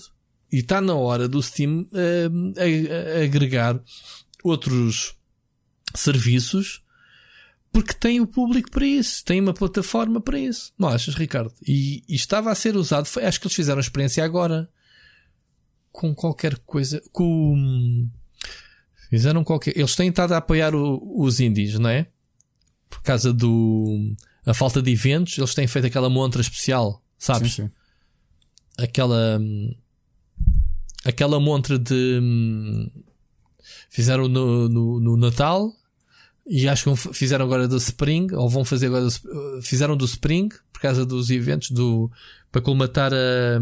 Fizeram. Houve Spring Sale. O, Sim, o Game Dev, mas não, só o Indies. Ah. Não é Spring Sale no geral. Só para os Indies. E já anunciaram uma para junho tu até te podes candidatar se tu tiveres um jogo indie. Uhum. Uh, tens que preencher requisitos como ter uma demo jogável, uma coisa assim. Percebes? Eles vão fazer isso. Mas o que estamos a falar de outra coisa, estamos a falar de realmente de eventos de streaming, né? Que tu vês. Não achas que faz sentido o Steam chegar-se à frente? Sim, sim. Isto Pelo agora, uma isto plataforma agora completamente, alternativa. completamente, não sei o que é que vai ser, mas até nós na, na organização do IndieX, amanhã vamos ter uma reunião à noite a pensar o que é que podemos adaptar o nosso contributo para o mercado indie, não é? Que fazemos todos os anos. Acredito que vamos fazer IndieX, mas os outros eventos que tínhamos pensado não. E se nós conseguimos arranjar aqui, aproveitar esta fase de quarentena para repensar um modelo também digital em parceria com o resto. Pois, um... pois isto vai parar tudo, vai obrigar a parar tudo, né? Pá, o show must go on, as coisas continuam a ser produzidas, atenção. Um... Sim, mas o, uh... o, ah. coronavírus também tem um bocadinho as costas largas. Eu já tinha dito aqui, era a quantidade de board games, especialmente Kickstarters, que de repente os, os, os autores diziam: Ah, pois, afinal estamos um bocado atrasados por causa do coronavírus. Não, man, tu já estavas atrasado, ok? Tu agora estás a usar isto como desculpa. Mas é uma boa altura para se vender eh, board games? As pessoas estão em casa com tempo para jogar acho, e não sei o quê. E eu até te vou dizer: amanhã chega-me. Eu ia falar nisso depois nas sugestões, mas amanhã chega-me a expansão de um. Nunca já Pronto. recomendei aqui e que eles lançaram a expansão nesta fase e que o Amazon tem cópias. Porque as pessoas. Uh, vai chegar aí, a Amazon está cheia de problemas nas entregas, não é? Já te confirmaste isso? Já, já recebi a confirmação. Eles estão demoradíssimos a, a entregar. Estão com semanas de. de... Uma coisa que tu recebias em três dias, agora está a demorar eh, duas semanas Epá, para chegar. Mas olha, aqui em Portugal, os, os, os transportes em geral estão a. Estou a ver a Mónica a, a, encomendar. Pá, nunca vi tanta coisa a chegar. Eles praticamente compram tudo. O não sei que faz anos, pumba. Não sei que faz anos, pumba. E mandam direto para a casa das pessoas que fazem anos. Já viste? Imagina, a mãe dela faz anos. Encomenda online uma prenda para entregar lá na casa da mãe. Tipo, estás a ver? E, e tem acontecido esse tipo, tipo de trocas. E, e tenho recebido ainda agora uh, encomendamos a comida para o que é no sábado ou, ou, ou na sexta-feira ou não sei o quê, hoje já chegou. Portanto, a Amazon tem bué de clientes no mundo inteiro, né? Claro. Tu comenda, compraste Eles... a comida para cá no Amazon? Eu não disse que é no Amazon, estou a dizer coisas online. Não sei ah. onde é que vem aquela porcaria. Não estou a dizer Mas é no Amazon não comprei Amazon nada, é chegar até Portugal, porque depois Portugal já reparei que foi 24, é 24 horas até chegar cá. É, nós cá a nossa logística está a trabalhar para o CTT, então uh, os CTT fizeram um trato para garantir que tudo era entregue a Uber. Está a dar emprego ao pessoal da Uber pá, para, para, para entregar. Yeah. Mas pronto. Siga. Olha, tens aqui uma nota realmente uh, me esqueci. O, o, a morte do, do Filipe Duarte, né? Uh, o ator que fez de voz do, do St. John, né? Do Sim. Days Gone. Uh, soubeste a causa da morte dele? Não. Ataque cardíaco. Foi ataque cardíaco. Foi. Fogo. Ele é novo, ele é quase mais dois anos que eu. E fiquei logo a pensar: fogo, meu. A gente não pode comparar, né, idades, mas. O uh, que, é, que é que tens a dizer sobre isso? Eu não conhecia bem a carreira dele, sabes? Tenho muitos amigos que trabalharam com eles. Aliás, o próprio Miguel Nogueira estava aqui a informar que, o primeiro, que a primeira curta sim, que sim. ele realizou, o Felipe era o, o ator. Yeah. Tenho outros amigos, amigos atores e ele. argumentistas que, que também eram amigos dele, pá, que estavam um bocado chocados. E é sempre uma pena quando perdes mas... alguém, não é? Então alguém tão novo é. Epá, é, é, é... Está bem que pode acontecer a qualquer pessoa. pessoa ter um ataque cardíaco, uma coisa qualquer, é uma coisa imprevisível. Mas hum, pensares assim, epá, tive com este tipo ano passado, entrevistei quando, quando, quando foi a apresentação do Days Gone e pronto, foi giro. O pessoal de muitos de sites de videojogos fizeram a referência, a homenagem a ele, portanto foi, foi porreiro. Mas pronto, siga. Mais coisas. Hoje temos aqui os, os, nossos tópicos hoje estão brutais, não estão? Eu não sei se é o, o Facebook a ouvir-me, provavelmente é. Enquanto falámos disto de música pimba, caiu-me no moral. O Saúl Ricardo fez um direto há dois dias e teve 120 mil visualizações. Portanto, quando eu o penso artistas que eu admiro, artistas internacionais que eu admiro e que fazem lives e que apesar de encherem a sala Tejo e a aula magna, se calhar têm tipo 3 mil pessoas a ver um direto. Uh, o Saul Ricardo teve 120 mil. Eu não sei se isto Mas tu falas do Saul, aquele do, do, do bacalhau, bacalhau, bacalhau, bacalhau caralho. É pá, boa. Ele já está grande. O gajo era puto. O gajo já é um, um, um rapazão, não? Já, ele já é... parece-me que continua pequenino, mas sim, já deve ter quase 40, se calhar. 40? Tempo passa, então não. quer dizer que eu, eu quando conheci ele eu era pequenino também. Também eras pequenino. Eu era puto quando eu... Ok. Oh my god. Pronto, uh, é, é, isto. Ainda bem, bom para eles que eles faturam. Olha, tens aqui mais coisas. Lança tu mais, mais temas.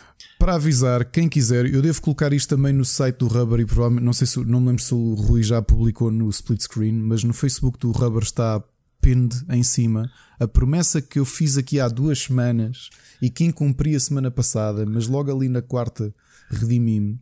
Se vocês precisarem da tal imagem a dizer és um ovo podre andas a espalhar desinformação, vê lá se vais, vais informar-te melhor antes de publicar as coisas. Já está disponível no Rubber, ok? Portanto é só irem lá, irem lá buscar a imagem, usem-na e abusem-na, pá, combatam as, as fake news com a força toda, ok?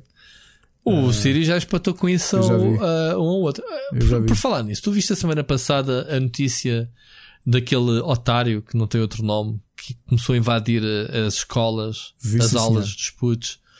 Um, e a fazer live stream disso. Eu entrei nessa live stream do gajo, meu, que o Sírio colocou: olha aqui, reportar este gajo. E eu entrei. O gajo estava armado em campeão. Portanto, esse armado em campeão, aquilo que eu fiz foi site da PJ, um, a fazer relatar, a relatar, né? A chibar situações. Link da live, toma lá. Este menino anda a invadir as aulas. Notícia de fim de semana. PJ descobriu o, o invasor que apagou tudo e, em princípio, deve ser julgado por alguma coisa. Sim, porque ele é menor de idade. Um porte estalos, nem que seja um porte estalos, uh, já se mostrou arrependido e não sei o quê, mas o arrependimento dele para, para, para, aquilo que eu ouvi da live dele, do pessoal no chat, inclusive eu, a, a dizer: Man, tu, tu és o, o ninja das teclas, man, tu és um super-herói do caraças, meu. O gajo estava armado em campeão, dizendo: ali dizer-me isso no Discord, vá, que eu quero ver tu argumentares, estou de campeão. Uh, obviamente que o que ele queria era o que ele conseguiu. Conseguiu o momento de fama dele, conseguiu ter a live com não sei quantos gajos pendurados em que pelo menos metade eram pessoas a insultá-lo, a dizer que ele era um pervalhão, como eu. Mas pronto, agora tem um processo na, na PJ, pelo menos Valeu a pena. ficou lá com, com um registro na, na Polícia Judiciária, acho que é fixe, faz parte do currículo. Uh, acho que fica bem a qualquer pessoa ter uma cena dessas. Portanto, campeões, campeões que se escondem atrás da, das teclas e julgam-se que está-se bem. Não se passa nada. Enfim, siga. Olha, vamos, temos, hoje temos duas mensagens dos ouvintes, portanto não, não pensem que isto é uma, uma edição meio oca, meio sem conteúdo. Um, mas temos, vamos ouvir a, a, mensagem do Oscar Morgado, Ricardo. Vamos, vamos lá então. Saudações para os camaradas da linha dilacerada. Uh, era aqui na sequência de uma coisa que vocês lançaram a semana passada. Falava o Parreira das listas de jogos, de coisas completadas, não completadas sendo um daqueles que gosta muito de tentar atacar os 100% dos jogos que tem. Uh, o máximo que faço hoje em dia, quando é no caso de PC, é guardar os saves todos numa pasta de várias coisas e chamo-lhes tipo completo ou 100% ou qualquer coisa. Se vocês têm uma ideia de algum tipo de lista ou de pequenos troféus que como se possam fazer, que sejam apelativos, que não só eu possa olhar para aquilo e saber o que é que acabei e o que é que não acabei, mas que me possa orgulhar de chegar ali e pensar: ah, este fiz 100% está aqui uma coisa engraçada. Não sei, para juntar uma biblioteca de jogos, uma coisa qualquer. Fica a pergunta. Um grande abraço para ambos. Uhum. Grande Oscar. Eu tinha aqui registado tu quando, quando tu quando ouvi essa tua mensagem, um, pensei assim: olha, olha, mais um achievement horror. Eu já passei por isso, portanto, eu já fiz. Um, pá, na Xbox tenho cento e tal ou cento e picos mil uh, achievement points. Portanto, e isto só de 360, porque na Xbox One já tinha ignorado. Um, mas sim, há, há, eu conheço um site que, que eu utilizava. Não sei se tu conheces, Rica, tu nunca foste pessoa de, de colecionar achievements, não? Não, não, não. Eu, eu só não, videojogos mesmo. Só mesmo videojogos. Tu, portanto, tu gostas é de jogar videojogos, não é fazer grind. Não, não, de colecionar. Troféus colecionar, sim. A minha ideia videojogo. Então, Títulos não. Títulos não. Olha, Oscar, aquilo que tu, que tu queres, eu acho que podes encontrar no, num site que é o trueachievements.com. Se não perceberes, uh, true, uh, verdadeiros achievements, trueachievements.com. Eles têm, eu utilizava isso na altura em que, uh, tal como tu queria fazer tracking de quais, é, quais é que são os achievements, planear qual é que, qual é que eu vou fazer agora, quais são uh, os fazíveis e não sei o quê. Tens a versão de Xbox, True Achievements, e depois tens o, o, a versão True Trophies para a PlayStation 4.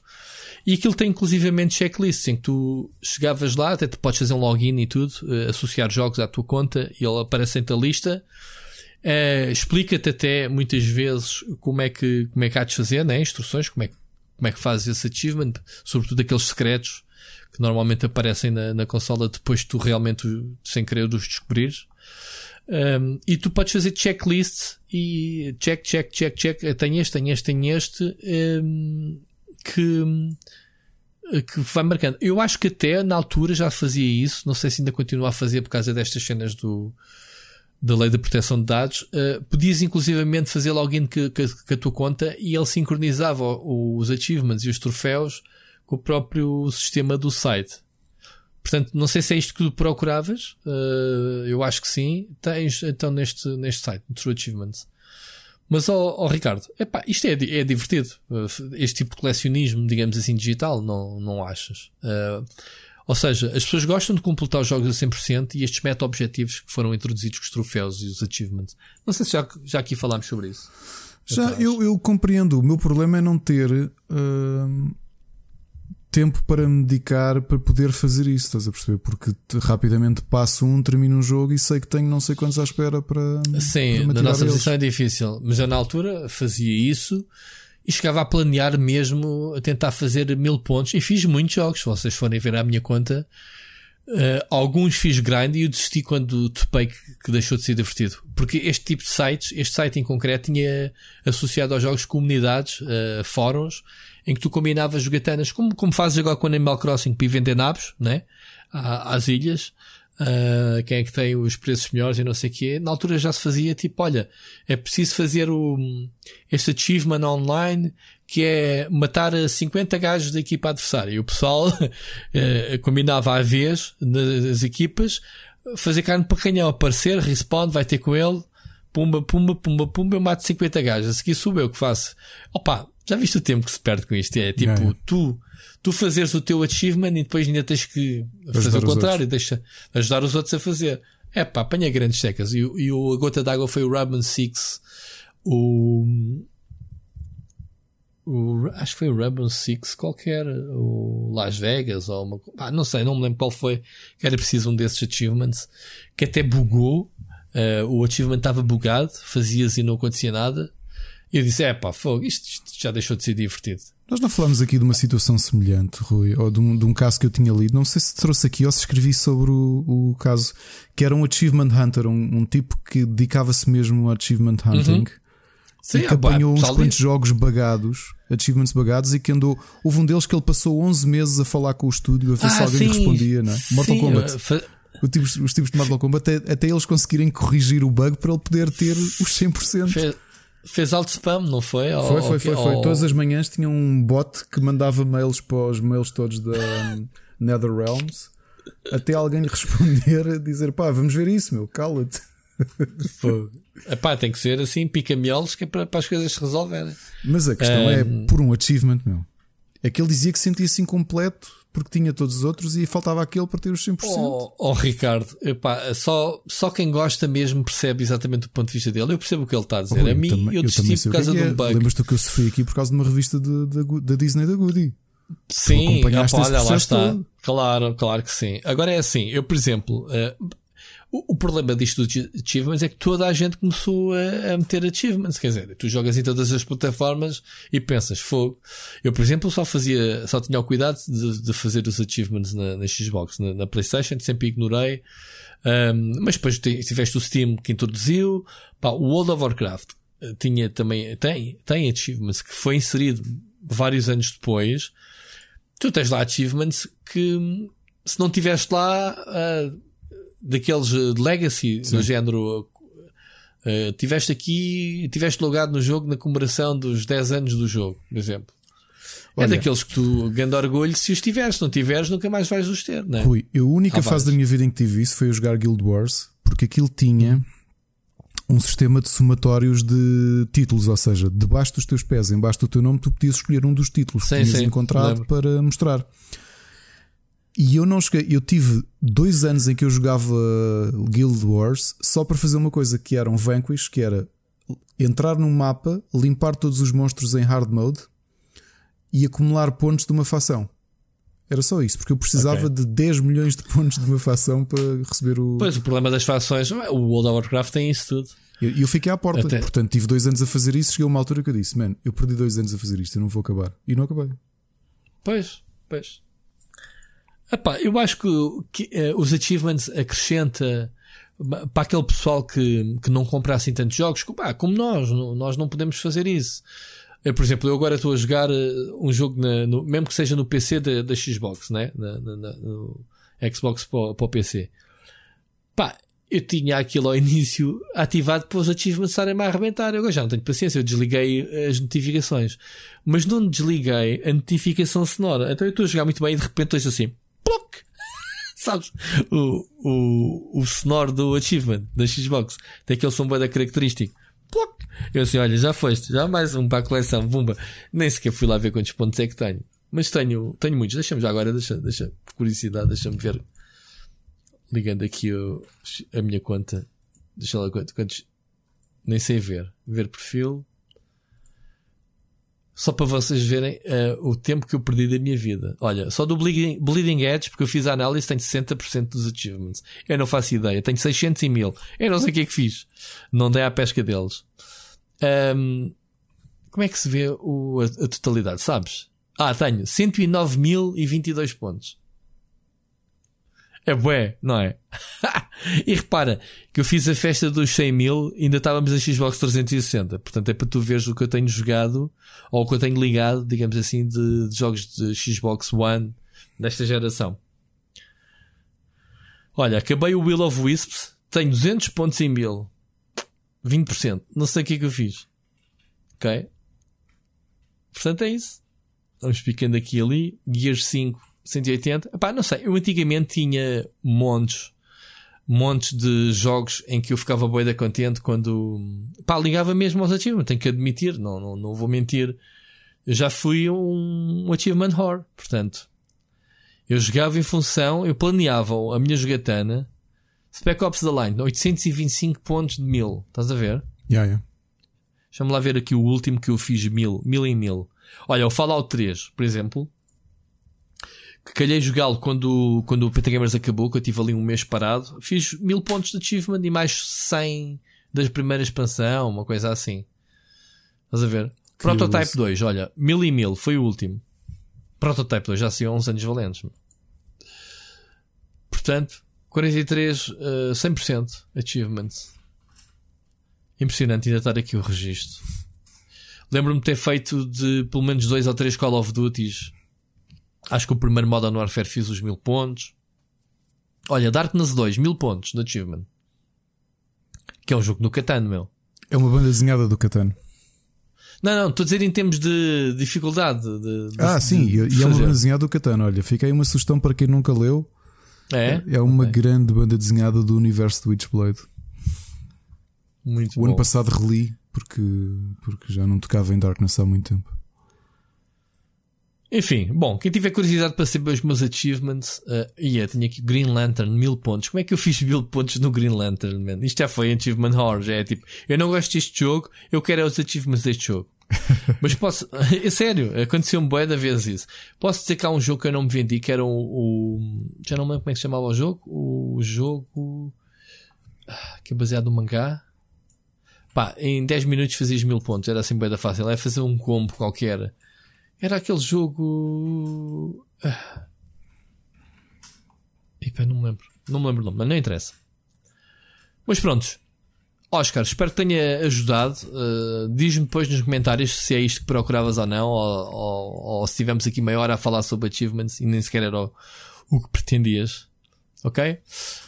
Amigo, há aqui outra coisa que saiu esta semana que o pessoal está todo maluco que é o novo filme do Dune, não é? Uh, saíram imagens. Pá, e estávamos aqui um bocado em off até a olhar e ver os, os atores. Epá, isto tem um elenco do caraças, meu. Não é? Tem sim, senhor. Os nomes. Uh, epá, agora aqui associar as personagens, não. Não estou. Um, obviamente, já, já sabemos que o Paul Atreides vai ser o.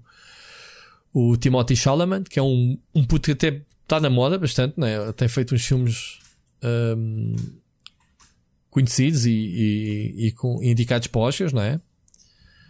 Ele vai ser o, o Paul Atreides.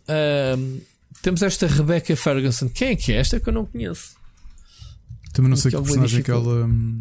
Vai ser a Lady Jessica. Ok. Uh, Atreides, portanto, a mãe de. A mãe do Paul Atreides.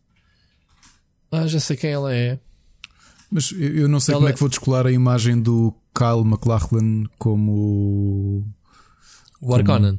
O Barão. Como Paul Atreides de. Ah, o Paul Atreides. Quem? Quem? O, o, o Kyle McLachlan, o, o principal, o Moadib, o o, o Paul Atreides, o filho, né? o que andava, o, o que saltava para cima das minhocas. Netflix X7. Não é?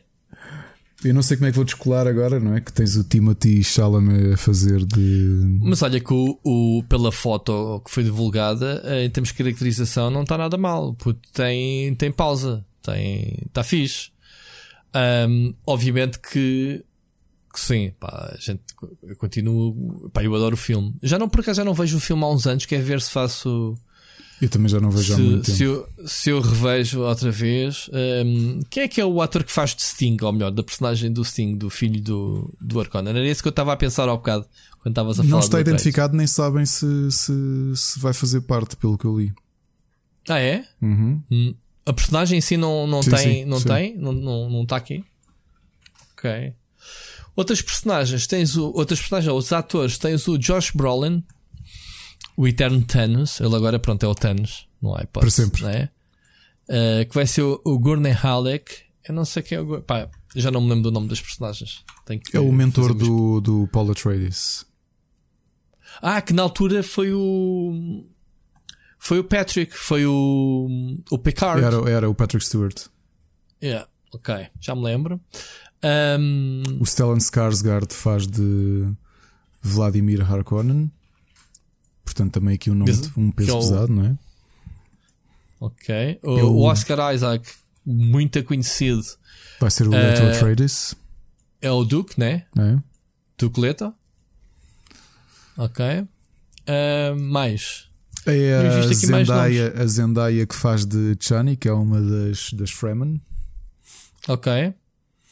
As Fremen, que é aquelas, aquele people de olho azul, né? Por causa das Spice. E ele vai, sim, que vai ser o love interest do, do, do Paul, mas Uhum. O- tens- temos aqui o, o Javier Bardem. Opa, pois é, isto é só ator. é o líder dos, do, de uma tribo Fremen, o, o Stilgar. Stilgar, ok. Ah, que já me lembro do. E o Jason Momoa é o Duncan Idaho. Olha, estou a ver quem é o, o Stilgar do filme original. Não sabia que era este. Que era o. hum, Everett McGill. assim, pá, como é que ele, qual- o filme que ele fazia de. hum, Bolas, não me estou a recordar o nome. Opa, está, está, está muito queimado isto. Entrou no, entrou no entrou no Quest for Fire com a hum, como é que ele se chama? A, a- a- bolas. Isto está, está, É isto, pessoal. queimados, meu. Obrigado. Até a próxima. O pessoal, o pessoal está aqui a gritar. Olha, tens o, o Bautista, o David Ba- Bautista está, hum, Sim, também entra. também entra. Hum, epá, isto está com um elenco brutal. Pelo menos nomes conhecidos. Hum, as fotografias, epá, em termos de, de- de- fotografia da imagem, dos fatos e não sei o quê, desta nova versão também me pareceu muito fixe. Hum, mais coisas. Yeah. Eu, eu, por acaso estou com alguma expectativa para o filme. Sabes que é um universo que eu gosto bastante. Uh, gosto muito do livro, o, o original escrito Uhum. pelo, Frank Herbert, antes do filho uh, decidir começar a, a escrever umas coisas. Uh, tenho o board game, como te disse. ser Aliás, do meio da quarentena, há três semanas, a editora anunciou a expansão do, do Dune, já, que já está feita à pré-reserva, obviamente. Acho que só chega Uhum. em setembro, mas já, já. A editora, curiosamente, também tem um jogo que eu até mostrei ao Machado, porque sei que aquilo fez-lhe os olhos brilhar. Que eles têm a adaptação oficial do Doctor Who, que aquilo tem expansões aos pontapés, porque traz os Doctors todos e os, os Companions todos. Há aí uma editora que está-se a especializar em adaptações de, de franchises conhecidos, tipo Dune, uh, Battlestar, Battlestar Galactica, não, isso tinha sido a Fantasy Flight. Mas pronto, vamos ver o que, é que, que é que vai sair deste filme. Não sei porque é que tanta gente critica o filme original. Eu gosto dele. Yeah. Há muita Quem é gente que diz- critica o filme? Há muita gente que diz: será que desta Porquê? vez é que vamos ter uma adaptação como deve ser? E eu pensar: Será que eles vão falar do é- filme original do David Lynch? Se calhar não, porque depois saiu Sim, algumas depois coisas direto co- Sim, para DVD. Isso não conta. Eu não cheguei a ver, mas ainda foi uma série de filmes ou de mini-filmes, era uma série. Eu nem sei o que, é era aquilo. Foram mini-filmes, alguns deles, não me lembro se não foi com o apoio do. de argumentos do. Não, saíram coisas para televisão. Children of the Dune. Eu lembro de ver isso no, no, no Blockbuster para alugar uma série de filmes uh, do que eu na altura pensei, pá, isto não, não me cheira, não estou a ver aqui ninguém conhecido. Nunca dei uh, uma oportunidade. nunca dei uma Tinha, oportunidade a até eles. tinha alguém conhecido. Os- o- esses telefilm, TV filmes tinham o William Hurt, era assim o grande nome. Olha, está da- aqui, para lá, está aqui a dizer Second Time 2000, hum, uma minissérie de, em 5 partes. Olha, lá está aquilo que eu estava a te dizer. hum, que foi. Depois seguiu-se ainda o Children of Dune. Exatamente. Mais uma três. Mais uma. mais três partes. Epá, eu desconheço estes, estas sequelas. Desconheço por completo. Epá, eu conheço mesmo o filme original. Eu acho que tem aquela história de low sci-fi, não é? Aquilo era. Era um planeta, né? Um, é um planeta chamado Dune que, que tem a, a fonte de energia do universo, né? A Spice. Eh, e era lá que é extraída, não era? De e... onde? Tu disseste o quê? Hum? O planeta Dune que tinha aquela especiaria, o Spice, uh, que era a, a, fonte de energia, não era? Era a coisa mais preciosa do universo. Uhum. Não é? Sim, sim, sim, sim. Então, e depois tinhas o povo nativo, os Freemen, como tu disseste, depois tínhamos as várias casas, uh, neste caso a trades, os nobres, uh, os bons da fita e os Arconans, os maus. Ah. Se fores ao jogo, o Dune 2, ainda tens os Ordos, que é uma terceira facção, que eu não me recordo sequer de, de vê-los no, no filme, eu acho que não. Um, e pronto, é uma espécie de uma guerra, é tipo. Se fores a comparar agora um bocadinho com o Avatar, né? digamos assim, tens, uh, tens os locals, uma guerra de alguém que quer quer uh, ir para lá. Depois tens o, neste caso o Polo Trade que se, que se mistura com os Freeman né? e se torna. E não te esquecer assim, das Bene Gesserit, não é? Que é a. Aquelas mulheres com poderes. Sim, já sei. Sim, sim, sim. E depois tens a mítica cena que o Sírio faz questão de não querer contar aos putos todos que não conhecem, porque é a mítica cena do montar a minhoca, que é a coisa que mais. Que mais uh, que é um trademark do primeiro do é. filme, não é? Da, da, da, obra, que é seres aquele chosen one, aquele gajo que consegue dominar uh, o monstro do deserto, né? que é as, as sandworms, as worms, as, as minhocas, né? as sandworms. Não sei, não sei se havia mais que uma, se era uma, se eram várias, já não me recordo. Lá está, preciso rever o filme. Eu, eu também a última e... vez que li o livro foi que reli o livro foi em 2008. Eu tinha lido a primeira vez acho que foi em 99 e depois em 2008 uh, eh, decidi relê-lo. Não sei porque é esta mania que nós temos. Há coisas que te... dizemos tu, que não tu, temos. Tu marcas as datas. Sim, porque eu, eu sei precisamente. Sabes que é que eu marco as datas? Porque sei, justamente livros, eu sei os, o que é que. Os momentos. Os momentos que Pá, porque sim. o livro acompanha-te mais tempo, nem que seja uma semana, eu consigo visualizar onde sim, é que sim. estava a jogar, a jogar, onde é que estava a ler. A, a ler. Uh, yeah.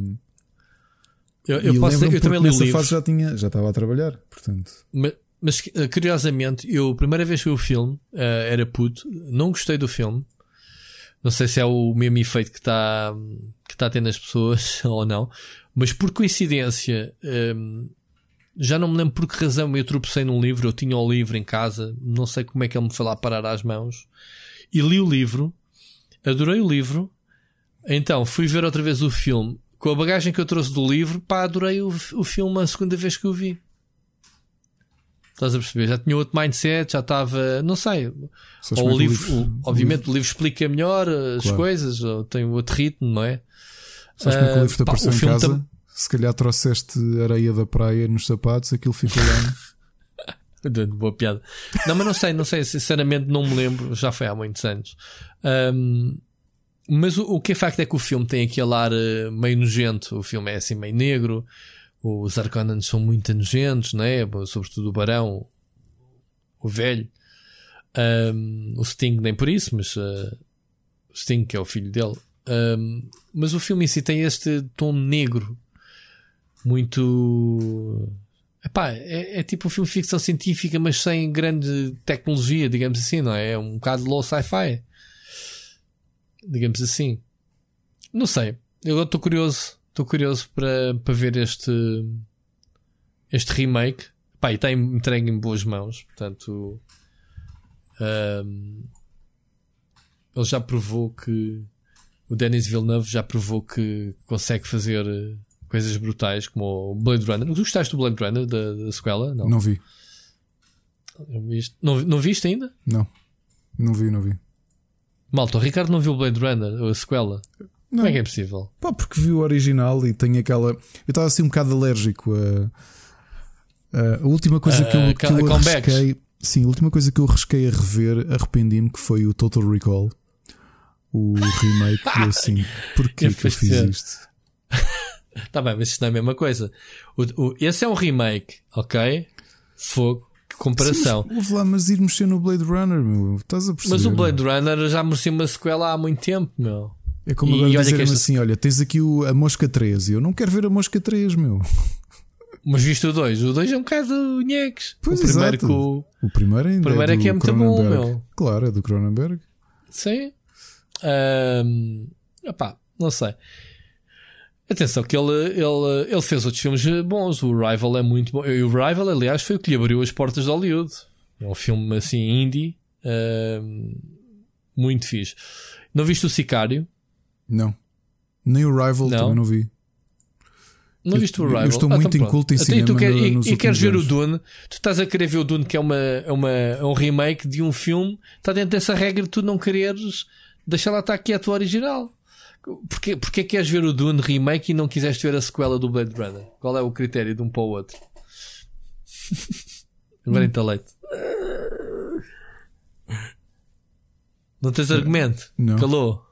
Pois, mas tens que ver, tens que ver o Blade Runner, fogo. Agora queres que ver se vejo outra vez? Talvez. Pá, Talvez tens... ponha aqui na minha to watch list, que é o que normalmente acontece com a. Com a... Não, mas tens que ver. Tens que ver, fogo. Pá, nem que seja para perceberes o que é que o Harrison Ford está ali a fazer. Pá, é a mesma coisa que dizes que não queres ver o próximo Indiana Jones. ainda, ainda compreendo, coitado do velho. Coitado do velho. Enfim. Olha, mas pronto. Dune Remake, grande, grande elenco. Pá, este filme está com um orçamento brutal. Uh, lembrando que, que ele também, ou pelo menos falava-se na altura que ele tinha uh, ficado encarregue não só de fazer o filme, como também uma série televisiva. Não sei se vai ser tie-in, se, se vai estar ligado, se não vai. Não faço ideia. Olha, vamos passar a, Vamos passar para a próxima mensagem do ouvinte. Hoje temos duas. Ok? Vamos ouvir o Mocas. Está de regresso. Bora lá? Boas. Grande Rui grande Ricardo. Espero que bem com vocês e com os vossos. E nesta ainda quarentena. Uh, hoje vou tentar fazer aqui um bocado de brainstorming com vocês. Uh, é o seguinte, eu à semelhança do Ricardo, só um, nesta, neste último, nestes últimos tempos é que decidi a jogar o Ori. Comecei pelo primeiro, o The Blind Forest, também em grande parte influenciado pela review do segundo que o Split fez no, no canal dele. E o jogo é fantástico. Arrependidíssimo de não ter jogado há mais tempo e é de facto brutal. Já tenho o segundo instalado, mas entretanto fiz aqui um, um intervalo para terminar um jogo. Já há muito tempo que eu não, não, não pegava nele e é só fantástico também. Que não fica nada atrás do, do, do Ori. E a minha questão vai ser esta: o The Messenger. E o The Messenger saiu para todas as consolas e foi muito aclamado pela crítica, mas na minha opinião não foi assim tão aclamado pela, pelas pessoas. Portanto, eu acho que por parte dos jogadores, acho que se falou pouco ou, ou, ou se valorizou pouco este jogo, que tem um level design brutal, o humor tipo, dos, dos, dos, dos, diálogos dos personagens é muito over the top, a originalidade do jogo é espetacular, mesmo o look, se calhar não é assim, lá está se calhar um dos motivos em que se calhar não foi tão praised como o Ori, por exemplo, dando só um exemplo. Também se calhar a parte do grafismo é um, um, grafismo se calhar um bocadinho mais retro que na minha opinião é, é um plus, não é, não é um defeito. Um, e a banda sonora, que é, acho eu, do género é a melhor banda sonora que uma vez vi num jogo, neste, neste tipo de jogos de 8 ou 16 bits. Um, mas é, é, é, brutal. E nisto encadeio noutro tema que eu também quero falar com vocês, que é exatamente, acho que não, é, não há necessidade, e o, e o Rui já uma vez tocou neste ponto, de se calhar não haver necessidade neste momento de máquinas novas, de uma nova geração de consolas, porque acho que o grafismo não será tudo no jogo. Não sou dizer que foi o que, o que sucedeu neste caso, porque o jogo está perfeito e eu sou muito fã. Aliás, eu, até acho que nos últimos tempos tem havido bastante jogos eh, neste género que têm sido até valorizados. Dead Cells, Death's Gambit, mais uns quantos. Mas eu acho que neste momento, baralhando assim um bocado os dois temas, não, não é necessária ou não, não seria necessário uma nova geração de consolas. A Switch provou que o grafismo não é mais importante, que se calhar os jogadores dão mais importância se calhar ao facto da consola ser híbrida. E acho que eu, à semelhança também, acho que foi o Rui que mencionou isto uma vez. Parece-me que esta geração, geração foi curta apesar de não o ter sido, se calhar em grande parte foi porque nos primeiros tempos levámos com muitos remasters e, e, e jogos que são partilhados com a geração anterior, algo que antes não acontecia. Era uma coisa que nunca acontecia. Ou melhor, não acontecia com tanta frequência ou com tantos jogos, era só alguns, assim, sei lá, uns FIFAs ou uma coisa assim, em que sairiam ao mesmo tempo para as duas consolas. E, é, e é a sensação que eu tenho é que esta geração foi curta e não vejo necessidade, pelo menos, uh, ok, a nível de processamento e de loadings as coisas poderão melhorar, mas a nível gráfico não é, não é isso, pelo menos a mim, que, que me esmifra, falando bem depressa. Mas eu ficaria bem com os gráficos que temos agora uh, e, e, pronto, metessem um SSD nestas consolas de agora. Pronto. Uh, isto para dizer que o da Messenger é brutal, pessoal. Quem não jogou o jogo e gostaria de saber a vossa opinião acerca, uh, ou, ou, se partilham da mesma opinião que eu, que o jogo não teve por parte dos jogadores o mesmo, a mesma o mesmo price, vá, o mesmo, o mesmo valor que, que outros tiveram. E uh, o que é que vocês acharam do jogo? Ok? Um grande abraço aos dois e continuação de bom trabalho, que vocês são top. Obrigado por sermos top. Olha, Mocas. Obrigado. Começando pelo fim, ele está a dizer que o início era só remasters aqui. Man, o que é que a gente tem nada a falar nas últimas semanas? Só este mês eu joguei dois remakes: Final Fantasy VII e o Resident Evil 3. Portanto, só 2 e 5 me lembro de repente. Se formos um bocadinho de mês atrás, haverá mais coisas. Portanto, acho que esta geração foi toda desde o início até ao fim com remaster. Já nem vamos buscar a Switch ao barulho, como tu disseste. Que prova seja o que for, se há, se há consola que está a ser bombardeada com remasters é a Switch, né? Nem sequer entra para as contas destas cenas da geração. Não é, Ricardo? O Machado Agora, então está-se está a queixar disso de uma maneira ultimamente. De quê? Porque de, tem remasters. calhado muita coisa na, nas mãos, né? de, de remasters para, para Switch. Pois, pois. um, sobre o Ori, epá, sou um grande influencer, Ricardo, não sou? É tipo, é sim, senhor. É sim, senhor. Eu não, sei, eu não sei como é que um jogo tão óbvio como o Ori and the Will of Wisps preciso de recomendar. É sinal que as pessoas ou não estão atentas ou não querem saber se não houver publicidade suficiente. É preciso vir um, um, um modesto produtor de, de reviews de videojogos dizer malta, ou vocês jogam isto ou enfios com o jogo pelo acima ou abaixo. Não sei o que é que vocês querem. Tu és um deles, ainda agora te disse, vai ver o Blade Runner, caraças, né? Mas pronto, quem sou eu? Quem sou eu? O que é que acrescentas? Messenger, que é o tema principal. Jogaste? Oh, oh, oh, joguei, não joguei ainda até ao fim, mas oh, Mocas, eu acho que aqui o grande problema do Messenger é sobretudo o visual. Porque uma coisa são os críticos de videojogos, se calhar até um nicho que é mais informado, um nicho que até gosta de indies e que consegue ver e que não está à espera de um jogo só porque ele é hiper realista. Olha que há muita gente que desdenhou ou, ou passou logo à frente com o Messenger por causa do visual, por ser um jogo que parece um jogo de NES. É tão simples quanto isso, não interessa se é bom ou mau. Parece antigo. Porque parece, parece o Last Ninja. Isso, é, não é? isso não vende. Não, o Last Ninja. Ai, desculpa, o, o Shinobi. Exato. Até menos, menos, menos do que parece. Last Ninja não tem nada parece a ver. O Ninja Gaiden. Parece o Ninja Gaiden. O clássico, né? É. Uhum.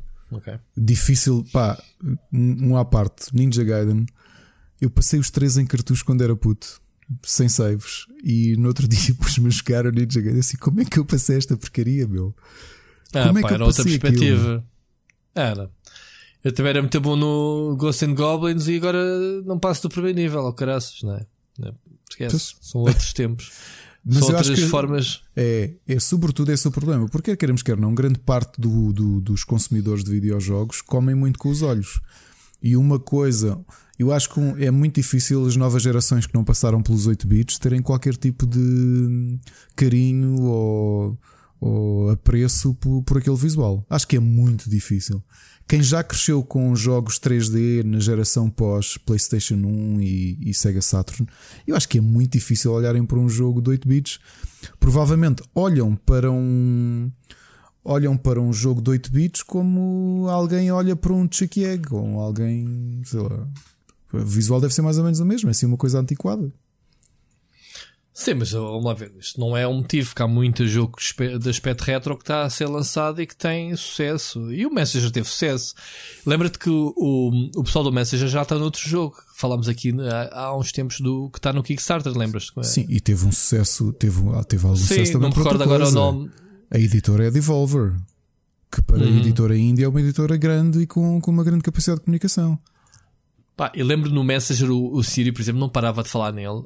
Um, o jogo é bastante bom. Eu, eu joguei, eu não joguei muito porque, por uma razão muito simples. O jogo tinha uma, uma jogabilidade muito boa, uh, utilizava muito os puzzles de saltos milimétricos e aquelas habilidades que o Ninja tinha para se pendurar nas coisas e isso. O que é que eu achei? O, o, o design dos níveis, um bocadinho, não muito à frente, mas um, bocado à frente. Eu comecei a ficar baralhado, tipo, mas é para ir para onde agora? Todos os caminhos que eu tenho está bloqueado, tinha que andar a descobrir para onde é que ele tinha que se esgueirar. Isso foi que me levou a, a perder um bocadinho a, a vontade de continuar a jogá-lo. Mas não, pessoalmente, não, não foi pelos visuais. Eu, quando começo a jogar um jogo, a primeira coisa que eu vejo é, é os visuais. Ou seja, os olhos comem sim, senhora. Mas eu, eu penso, ok, este jogo tem este estilo retro, mas deixa lá ver a jogabilidade. É logo o ponto principal. Uh, já sei ao que vou, porque os visuais é a primeira coisa que a gente vê. Mas deixa ver a jogabilidade. E ele deu outro exemplo do do Metroidvania, como é que se chama? Isto, isto está muito mal, está muito queimado. Eu não tomei aqui nota e esqueci-me. O, o, nome que ele deu deste. deste Metroidvania que também tem este aspecto de, de retro. Aquele que de, do tipo que tem um cone na cabeça. Como é que se chama? O... Ah, o, o Sultan Century. Não, o Blasphemous. O Blasphemous, ok. Tem o mesmo estilo. Um, 16 hum, pixels e não, 16... não, não. O Messenger é 8 bits, pá. O visual, o, o, o Blasphemous, eu já te disse. Eu quando abri o Blasphemous para ver o que é que os gajos conseguiram fazer com pixel art, eu até me babei todo. Mas não é, que o Messenger não, não é muito diferente. Giro. O Messenger ainda é mais, é 8 bits, pronto, ok. Ainda tem mais aspecto de, de NES, ok. Ok. Mas pronto, eu, é, é, estilo retro, né? Uma pessoa, se não gosta de um estilo, também não vai gostar do outro hoje em dia, penso eu. Não é não é? A sim, pessoa sim, está sim, habituada agora a jogos de alta resolução, a polígonos e não sei o quê. Epá, eu, eu gosto muito de jogos 2D, atenção. Eu gosto. Uh, jogos 2D não é preciso. Uh, por exemplo, o Ori é um jogo muito recente, tem efeitos lindos e fundos, mas não é muito diferente dos jogos retro antigos. Tem uh, só por dizer que as camadas, em vez de ser camadas paralaxe puras, não é? 2D, são uh, gráficos com profundidade. Uhum tu não entras, mas estão lá os cenários de fundo, não é? Reparaste nisso? Os pássaros a voar ao fundo e as cascatas e todos aqueles cenários deslumbrantes do Ori. Mas uh, esse é o estilo de jogo 2D que eu gosto mesmo de jogar. Jogos 2D eh, bonitos, mas se houver jogos. Um, ehm, se houver jogos com, com aspecto retro, mas pá, que a jogabilidade seja boa, que sejam minimamente coloridos, às vezes não é preciso ter em grande detalhe, mas que os bonecos sejam bem animados, um, epá, olha, o Bloodstain, por exemplo, é um jogo. É um jogo um, 2D, super colorido, eh, muito bem animado, não é? Não tem este aspecto de 16 bits ou não sei o que, tem, tem um detalhe muito mais desenhado à mão, não sei o que, mas esse é o estilo que eu prefiro nos jogos. Agora, não sei se o, Message passou ao lado porque é um jogo indie que não teve a informação necessária, mas acho que ele teve boas notas. Não achas? Ou, e deve ter corrido bem. E, e, e, financeiramente deve ter corrido bem. Não acredito Desculpa, que tenha... já estou com a garganta. Esqueci-me de trazer água. Não acredito que tenha. Estou com a garganta sequíssima. Que tenha tido problemas Agora, semelhantes a nível de vendas. Pois, eles estão. Pá, eles, eles foram para o Kickstarter para o próximo jogo. Mas sim, acho que é já traziam a. Já traziam porque sim. Sim, sim, sim. A bagagem, não é? Já traziam aquela Pronto, aquela, aquela cena do já fizemos um bom jogo, tivemos uh, boa crítica. Só o facto de estamos aqui a falar do jogo significa que o jogo não passou ao lado. Não é? Não é propriamente um jogo que eu e o Ricardo conhecemos porque recebemos todos os jogos. Não é, isso para já não é verdade. Eu conheço muito jogo, não é? Não te passam muitos jogos ao lado, Ricardo. Passam, passam muito todos os meses, sim, saem, sim, sim, saem dezenas e dezenas de jogos, então dos indies, Jesus. É. Uh, por o exemplo, saiu um que jogo... 200 jogos por semana no Steam. Pá, é, Pá, é muita coisa. Está bem que há muita coisa, lá está, é lixo. Muito bem, é jogo, jogo feito por um gajo qualquer que está lá, pronto. Agora é assim, esta semana tu não sei se recebeste, Ricardo, ou, ou, esta semana. Esta semana nada. O jogo foi adiado para maio também por causa do Covid, que é o uh, You Will Return. É assim que se diz, não é? You Will Return. Conheceste esse jogo? Não, estou a ver. Tenho de, tenho de olhar para o meu mail. Eu disse, andava a fazer limpeza e tive montes de PRs de. Não, eu, eu, eu, pedi, eu pedi o jogo e o estúdio, uh, o estúdio disse-me que sim, senhora, mas uh, o jogo foi adiado para, para maio. Era para ser agora em abril. É o. É o Someday Will Return, que é basicamente um jogo de terror, tipo que eles dizem que é influenciado pelo Silent Hill, o Outlast 2, o, ah, isso, o Resident olha, Evil 7. É verdade, okay? é verdade. Foi, foi adiado para 5 de maio, é isso. Mas Pronto, não está isto para é um pedir, exemplo de um jogo que eu, código, que... por exemplo. Diz? Só está para watchlist e não está para requisitar código. Aonde? Aonde? No, no Evolve. Pronto, eu não sabia que o jogo era da Evolve e ele chutou-me para a Evolve, realmente. E ele disse-me isso: pá, ainda não está disponível uh, é lá que se pede. Tudo bem. Mas estou a dar o exemplo de um jogo que até eu meti na minha lista de lançamentos do mês, naquele vídeo que eu faço mensalmente, e que ainda não ouvi ninguém falar do jogo. E o jogo tem potencial, o jogo pelo trailer parece-me ser uma cena de terror na primeira pessoa. Uh, só preciso saber se aquilo vai ser daquele género do Walking Simulators, aquelas coisas com alguns puzzles e pouca interação tem, que não tenho muita paciência para esses jogos. Mas foi um jogo, pelas referências que eles aqui chamam, é pá, eu quero. Mas pronto. Agora, é, é, é, é como tu dizes, pá, o Messenger passou ao lado de muita gente. Sim, pronto. Pessoal que ouve o podcast, se quiser experimentar o Messenger, eu por mim digo sim. Se gostam do estilo uh, jogo de plataformas com ninjas clássicos, com as referências que aqui falámos, Pá, Isso não é normal vale passar em jogos ao lado. Repara, o ano passado para o IndieX nós recebemos 300 e tal candidaturas. Uma grande porcentagem nunca tinha ouvido falar daqueles jogos e depois fui ver e iam para a Switch, iam para o Steam e iam para a PlayStation. Yeah. A quantidade de jogos. Olha, um deles do IndieX. Do IndieX tenho aqui um deles para testar que quero encontrar oh, slot o para. O Scorchbreaker. Também. não, mas não era esse. Esse já experimentei. Um é o. Saiu agora uma versão uh, definitiva, que é o Deep Skies uh, Derelict, né? Que é, ah, sim, o Deep Skies Derelict, sim. Da, da que é aquele jogo, que é aquele jogo por turnos. Sim, sim. Tenho muita curiosidade para o jogar. Pá, aqui já é diferente. Eu tenho o jogo, não tive feito tempo para, para o jogar. Mas estás a ver, eu tenho aqui uma série de jogos e, e posso dizer que o jogo da moda tenho-o aqui instalado desde o dia zero que saiu e não toquei nele. E tu também, se calhar, Ricardo. Qual? Que é o Valorian. Epá, é? não, sim, a Ana estava-me a perguntar: tu tens o jogo? É que ainda por cima a Riot deu-me acesso há imenso tempo e como eles não me enviaram um e-mail a confirmar, eu simplesmente não, não o instalei. Tens o client? Pois é, obrigado. obrigado. Está no client, yeah. eu disse isso a semana passada, mas eu não tive tempo, era para era para jogar este fim de semana. Um, mas pronto, uma coisa chamada Final Fantasy ocupou-me todo o tempo possível. E eu, entretanto, recebi uma série de indies também pá, de editoras indies pá, que eu conheço e que sigo e ainda não tive tempo para jogar. Uh, que, que, instalei. Este fim de semana joguei, eu esta semana joguei pouquíssimo, por acaso. Estás a falar de jogos que te passam ao lado. Tenho aqui o Wintermoor, Wintermoor Tactics Club. Que Esquece. um tactical RPG muito bonito. Chegou-me há bocadinho e instalei antes de começarmos a gravar o Blaze Revolution, que é um, um tycoon de Blaze Revolutions. Uh, uh, não é nada este, desculpa. Estou-me uh, a enganar. Uh, vai sair aí um tycoon de Ganza também. Portanto, ah, eu vi esse. Eu vi. Eu, eu, eu, já fiz, eu, eu, já joguei um e que até fiz stream dele e fiquei desiludido por ser tão meh. Esse é daqueles tipos de jogo que está quer ir buscar as polémicas de um postal e... é, é, é. é. Não é. sei, pá. Em relação a mais jogos indie, a gente os que eu consigo trazer, obviamente, eu, eu tento trazer. Mas eu sinto que, no, por exemplo, quando eu publico qualquer coisa de um jogo indie no canal, o pessoal don't give a shit. Welcome to my life. Olha, oh, oh, Rui, agora que eu vi que já ultrapassamos a fase das nossas sugestões. Uhum. já estávamos aqui, quase a entrar, não era? Eu só queria marcar aqui uma, um, mais um ponto. É que dia 14, uhum. portanto, acho que fez agora uma semana, não é? Ou fez. Uh, no dia que saiu o último episódio, fez precisamente 40 anos o álbum de estreia dos Iron Maiden, ainda com o Paul Diano na voz, que é um grande álbum. É mesmo um álbum gigantesco, pá, é tão bom o álbum. 40 anos de Iron Maiden. Como é Eu que, é que adoro. Não é, porque os Iron Maiden têm 45 anos.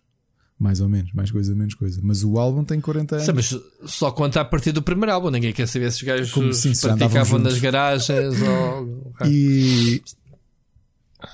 E por acaso é curioso, eu adoro o Bruce Dickinson, mas estas músicas do Iron Maiden eu, eu prefiro na voz do Paul Diano, curiosamente.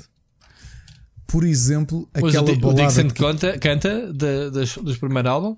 Sim, olha, tive a sorte de ver o espetáculo que houve no Altice Arena só dos três primeiros álbuns de Maiden, ou os dois primeiros álbuns. E é curioso que há músicas que eu prefiro. Hum, os três primeiros álbuns, sim, o Iron Maiden, o Killers e o Number of the Beast. Há músicas que eu prefiro ouvir o Paul Diano a cantar. Uma delas é a minha balada favorita, logo do primeiro álbum, que eles dedicaram ao Manu, que tinha morrido há pouco tempo, que é aquele português que, que, era do, que foi roadie deles e que tinha o Eddie's Bar no Algarve, que tinha morrido uhum. de cancro um tempo antes. Um, que é logo a segunda música do primeiro álbum deles, que é o Remember Tomorrow, que eu adoro a música. Eu adoro o Bruce Dickinson, mas acho que ele não tem a tristeza suficiente para cantar esta, esta música. E Estou a perceber. Tu, tu, tu, estás, estás a, tu ouviste o primeiro álbum, o Iron Maiden? Não, já não é do meu tempo. eu estou a brincar. Não, eu comecei a ouvir Iron Maiden, uh, apesar de ser uma banda que eu adoro, uh, muito mais tarde. Okay. Foi com, com o Bruce Dickinson, foi já, com, com o Number of the Beast. Sim, sim, sim. Foi, com, foi, foi, muito mais tarde, foi com o Fear of the Dark. Ah. Foi o álbum que, que, que, os fãs detestaram. A sério, uh, eu adoro o Fear of the Dark. Ah, tu adoras, Detesto os álbuns seguintes. Detesto os álbuns seguintes. O X Factor. O Fear of the Dark está, está ao nível do Black Album dos Metallica para os fãs da velha guarda. Os fãs do Master of Puppets, o Justice for All, que detestam o Black Album porque os tornou uh, comerciais. Eu acho que o Fear, uh, Fear of the Dark Olha, teve um bocado esse efeito com eles. O Pá, Fear tem duas músicas. O, o Fear of the Dark e o Afraid to Shoot Strangers Pá, são duas músicas que me arrepiam só de ouvir é. a guitarra. Man. Tipo, eu tenho ali outra que, foi, que ainda gosto foi mais. Foi as músicas que eu aprendi a tocar quando, quando, quando comecei a arranhar a guitarra. Uh, pá. E tem a minha balada favorita, essa sim, pela voz do Bruce Dickinson. A Wasting Qual? Love. Wasting Love. Wasting Love. Não há é nada a fazer, bom. meu. É, é muito bom. Wasting Love é um Mas depois música. também podes falar, tu podes falar, eu não sei o nome dele, do vocalista quando o Bruce Dickinson foi de férias. O Blaze Bailey. É horrível. São os álbuns a seguir. que é o Virtual Eleven. Não é nada. É, o Virtual Eleven e o X Factor. Lançaram dois álbuns com ele. Lançaram dois álbuns, dois o X Factor sim. e o Virtual Eleven. Sim, sim. sim São sim, tão mauzinhos, meu, tão mauzinhos. Não gosto nada. Aliás, sinceramente, eu, eu gosto muito de Iron Maiden, pá, e a malta que não me leva mal, eu sei que deve haver aqui muita gente que nos ouve que é fã a sério de Iron Maiden. Mas o, o, último álbum que eu gostei mesmo deles foi Fear of the Dark, porque o Brave New World gostei. Hum, Wicker Man, pronto, era o single e não sei quê. Mas os álbuns restantes, aquilo tem sido tudo igual. Já não me diz nada. Os álbuns parece que estão a tocar o mesmo álbum já há 20 anos. Eu, por acaso, este último. Como é que ele se chama? aqui ver. O, sim. Estou uh, nesse pensamento. No Book of Souls, né? Estou uh, nessa. Tipo, aí já ouvi isto tipo 20 mil vezes. Yeah. Pá, não Mas é como. O que se passa é, é, que eles não têm, não têm aqueles singles uh, fortes como Run to the Hills, uh, assim, aquelas músicas Beast, que, que, tu estremeces. Um, apá, mas as minhas duas músicas favoritas do Fear of the Dark é realmente o Afraid to Shoot Strangers. É muito boa. Epá, os vários momentos da música, calminha, acelera, calminha, epá, é, Olha, é uma viagem do Estávamos a pensar em ir vê-los em junho, que já não vamos, não é? Um... Olha, sabes quem é que mandou, mandou uma mensagem? O Bruno Fonseca, lá da, da Chinamarca, meu. Coitado, ele, coitado, deve estar melhor que nós agora. Uh, mandou uma mensagem com a fotografia do bilhete dele a dizer: Olha, já não precisas de ir sozinho, vens comigo. E assim, pá, só que agora até não consigo comprar bilhete, sei lá. Ele, ah, mas, eh, mas ainda há quando eu comprei este. Eu, pronto, depois veio isto de Covid, esquece. Não. Porque eu tive, pronto, já tinha companhia para ir, para ir ver. coitado, ele comprou o bilhete, não vai ver, não vai ver Iron Maiden, como é óbvio. Acontece. Devemos ter tempo para celebrar estas coisas todas. Mas sabe o que estou aqui yeah. a pensar? Até o Fear of the Dark, não há álbum nenhum que não, teja, não tenha daquelas músicas que tu conheces de uma ponta à outra. Yeah. Não, é? não há. Yeah. Os álbuns são todos muito bons. Pá. Os álbuns Seven Son of a Seven Son. Epá, Maiden é. Maiden tem Sabes uma coisa curiosa. Também... Que eu sou, eu sou 10 anos mais imagem. novo que tu, não é? Aliás, 9 anos mais uhum. novo que tu. E há uma coisa curiosa que é: lembro-me de em 90, quando saiu Fear of the Dark, não é? Portanto, em 90 tinha 5 anos. e de tarde de férias em Vila Nova ia ver lá alguns adolescentes com t-shirts de Sepultura, de Iron Maiden e Metallica. Pá, e aqueles t-shirts faziam uma confusão do caneco. Pá, faziam, meu, porque pareciam muito agressivas aquelas t-shirts. Mal sabia eu. Era a imagem, era o Ed, meu, fogo. Era, mas mesmo era nas o... capas de Sepultura, a dizer Sepultura, eu, fogo, isso que é isto, meu? Sepultura. Sim, sim, sim, sim, sim. E pronto, pessoal, 40 anos de um grande álbum. Olha, uma sugestão. Uh, tu, o, mas, Rui... mas eles têm álbum novo a comemorar isso ou estás a falar da reedição desse álbum? Não, não, não, não. Foi só o marco. Houve um. Ah, ok. Não é um álbum novo, estão não, a, rele não. a, relembrar o. Okay, Exatamente.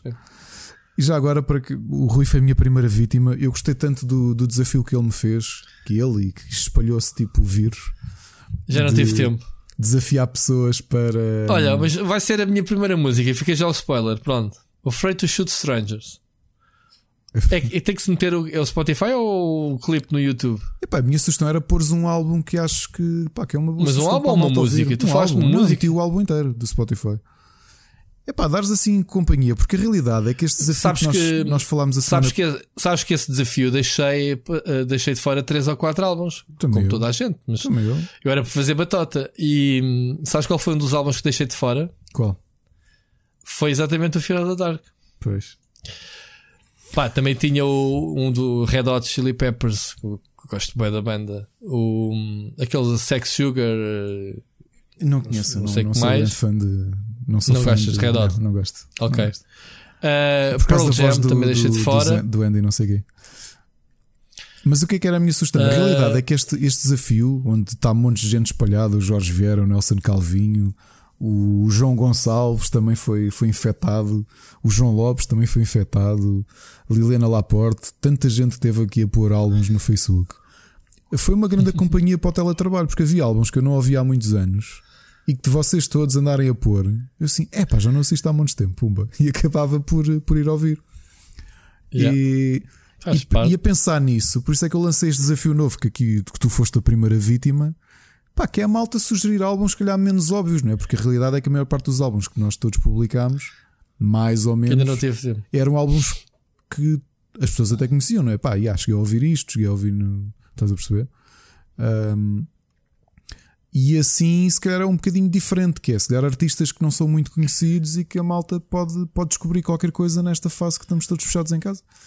Um ah, então, se calhar, essa, vamos buscar outras ideia. coisas mais recentes, se calhar. Sim. Ou mesmo mais antigas, mas se calhar não tiveram a mesma projeção que, que, que outros. Também queria deixar só aqui um aviso. Eu, desde a semana passada, que deu-me o vibe, porque lá está, como temos montes de, de, de keys para oferecer de fazer ali uns bundles que são o Chicken Pandemic, que estão a decorrer no Rubber. Lançámos hoje que vocês estão a ver isto, deve que sair o quinto bundle. Portanto, há maneiras diferentes de concorrer. Vão dar uma vista de olhos. Há sempre assim um jogo maiorzinho, uh, mais Falar caro. Nisso por falar nisso, nós temos, uh, temos chaves pá, do, do Ruben Barquinha que nos enviou. E Ruben, tu, se estiveres a ouvir este podcast, este episódio, eu tenho aqui as tuas chaves para dar. Eu não mexi nelas, estão aqui. Olha, estão no documento estão, estão que a gente senhor. utiliza do guião e ainda não arranjamos forma de oferecer isto aos nossos ouvintes. Ricardo, temos que bolar uh, é. qualquer coisa. Olha, queres ir para as é? sugestões, Rui? Vamos, vamos para tá as bom. sugestões. Jogos, um, como é que tu estás? Não há muita coisa, porque, como todos sabem, já a semana passada eu estive nisto, né? Final Fantasy VII Remake. Uh, já podem ver a review. Tu não avançaste muito mais, né, Ricardo? Estavas-me a dizer ao bocado. Muito mais, não, infelizmente não. Mas olha, vou dar o mesmo conselho ao bocado: vai jogar o jogo. Pá, tu estás a perder uma viagem do cara. Então tu, tu outro dia estavas-me a dizer que eras fã de Final Fantasy e querias jogar o Final Fantasy X e não sei o quê. Não foste tu? E queria jogar todos os Ou era um o Dragon Quest? Final, Final Fantasy. Estou a fazer confusão? não, não, com o Dragon sim, Quest? Sim, sim, sim. E adoro o Final Fantasy VII. E estava a gostar imenso, mas hum, Sabes que há, o, o problema aqui.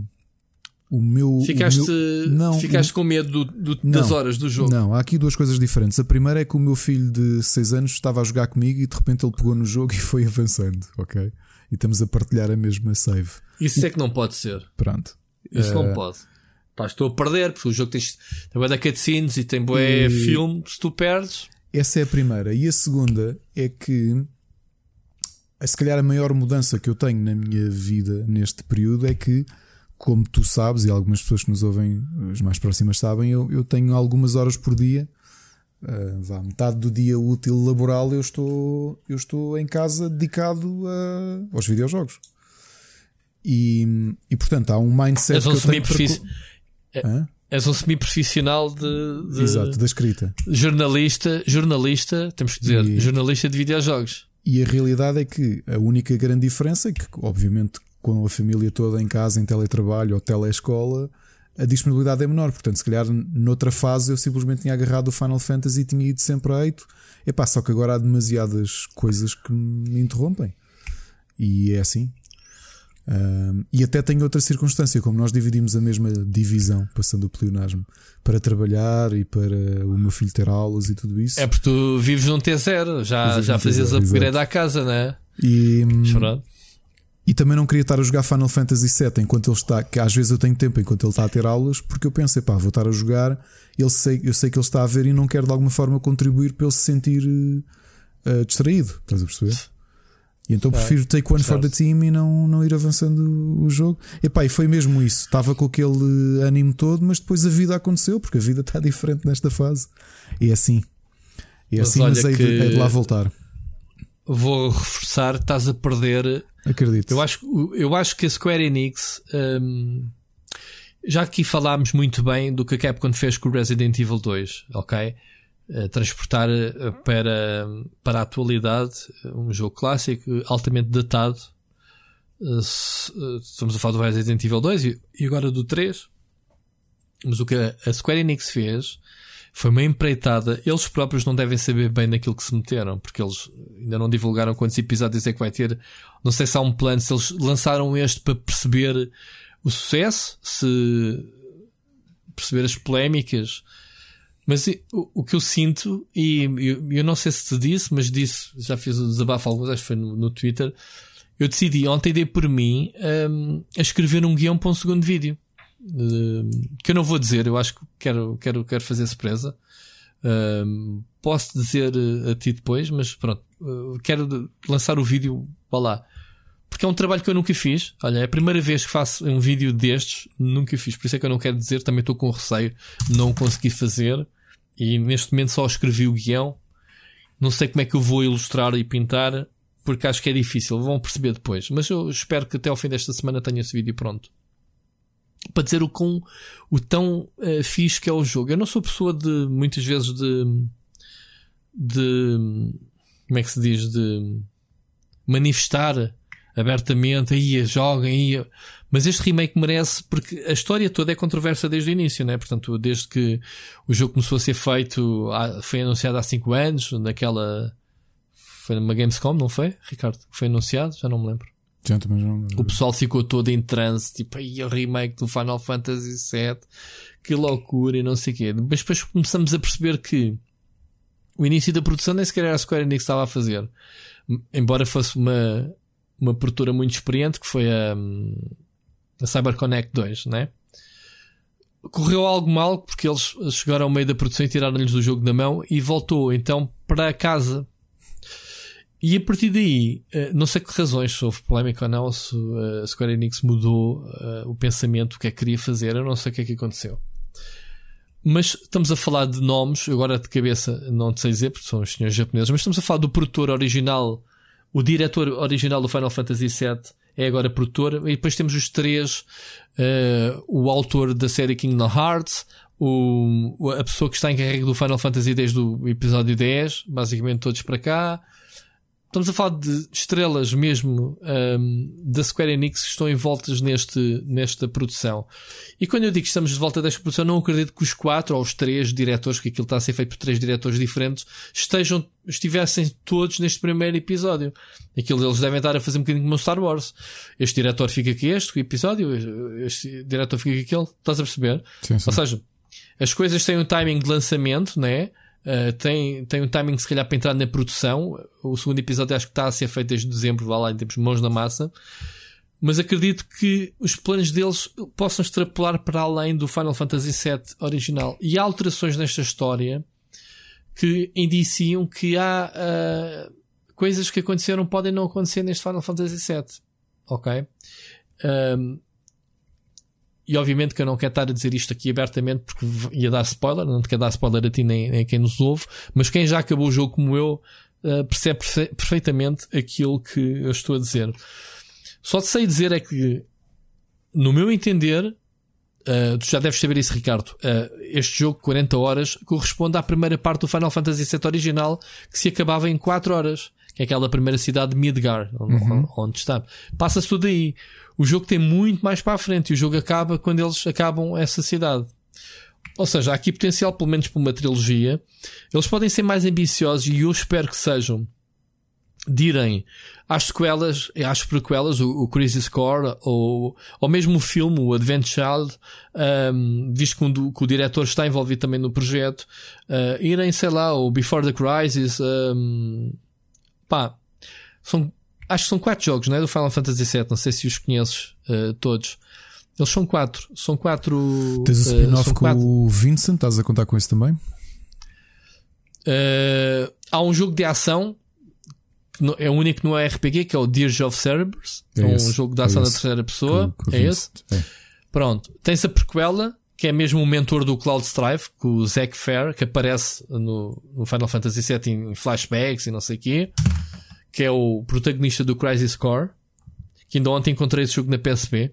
Estive ali à procura, epá, deve ter aqui este jogo. Fui à procura e encontrei o, o Crisis Core.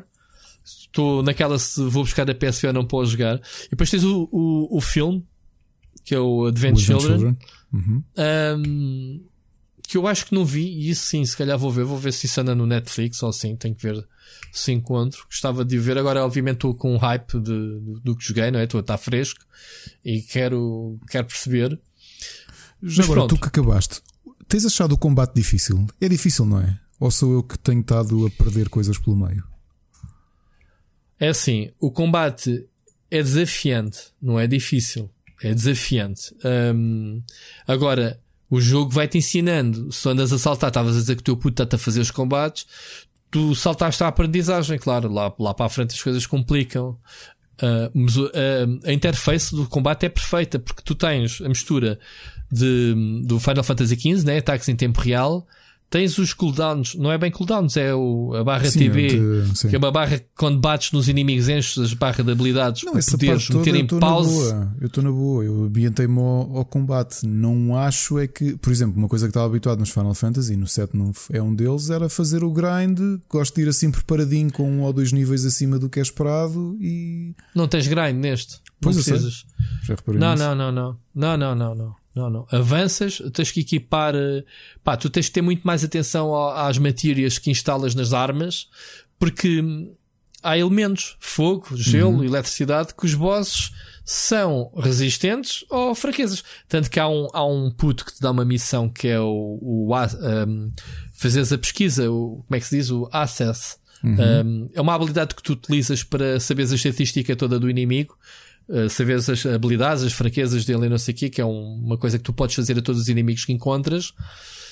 Um, e tu começas a perceber qual é as fraquezas de um boss. Eu, eu lembro-me, por exemplo, de levar uma ripada do mesmo boss num encontro, não é?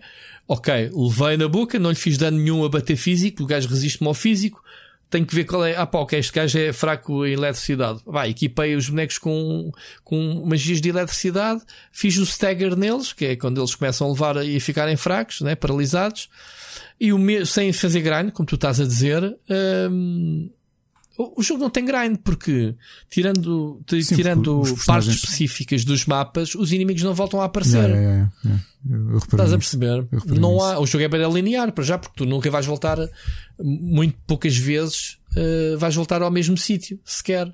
Quanto mais isto fazer grind, não é? Não tem nada a ver com, com Final Fantasy 3 ou pá, que tinhas que ir fazer grind.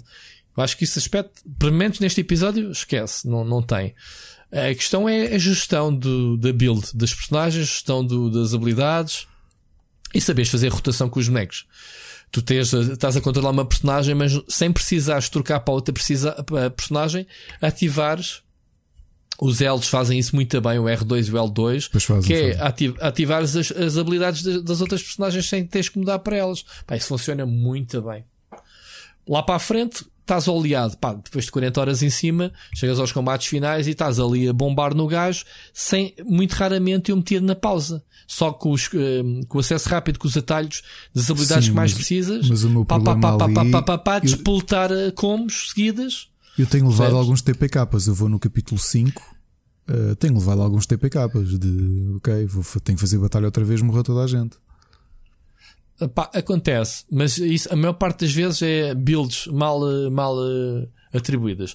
Tens que colecionar todos os, os materials para ter as opções, sempre que puderes repetidas para, para equipares mais que uma das personagens. Um, epá, e depois tens que ver a, a, a build que constróis para a personagem, porque as armas fazem upgrade, né? Yeah, yeah. Uh, naquelas, naquelas cenitas. E tu tens que ver, ok, esta personagem é mais física, deixa-me aumentar o ataque físico. Esta personagem, como a Aerith, é mais magia que aquela varinha, daquelas merdinhas que ela manda.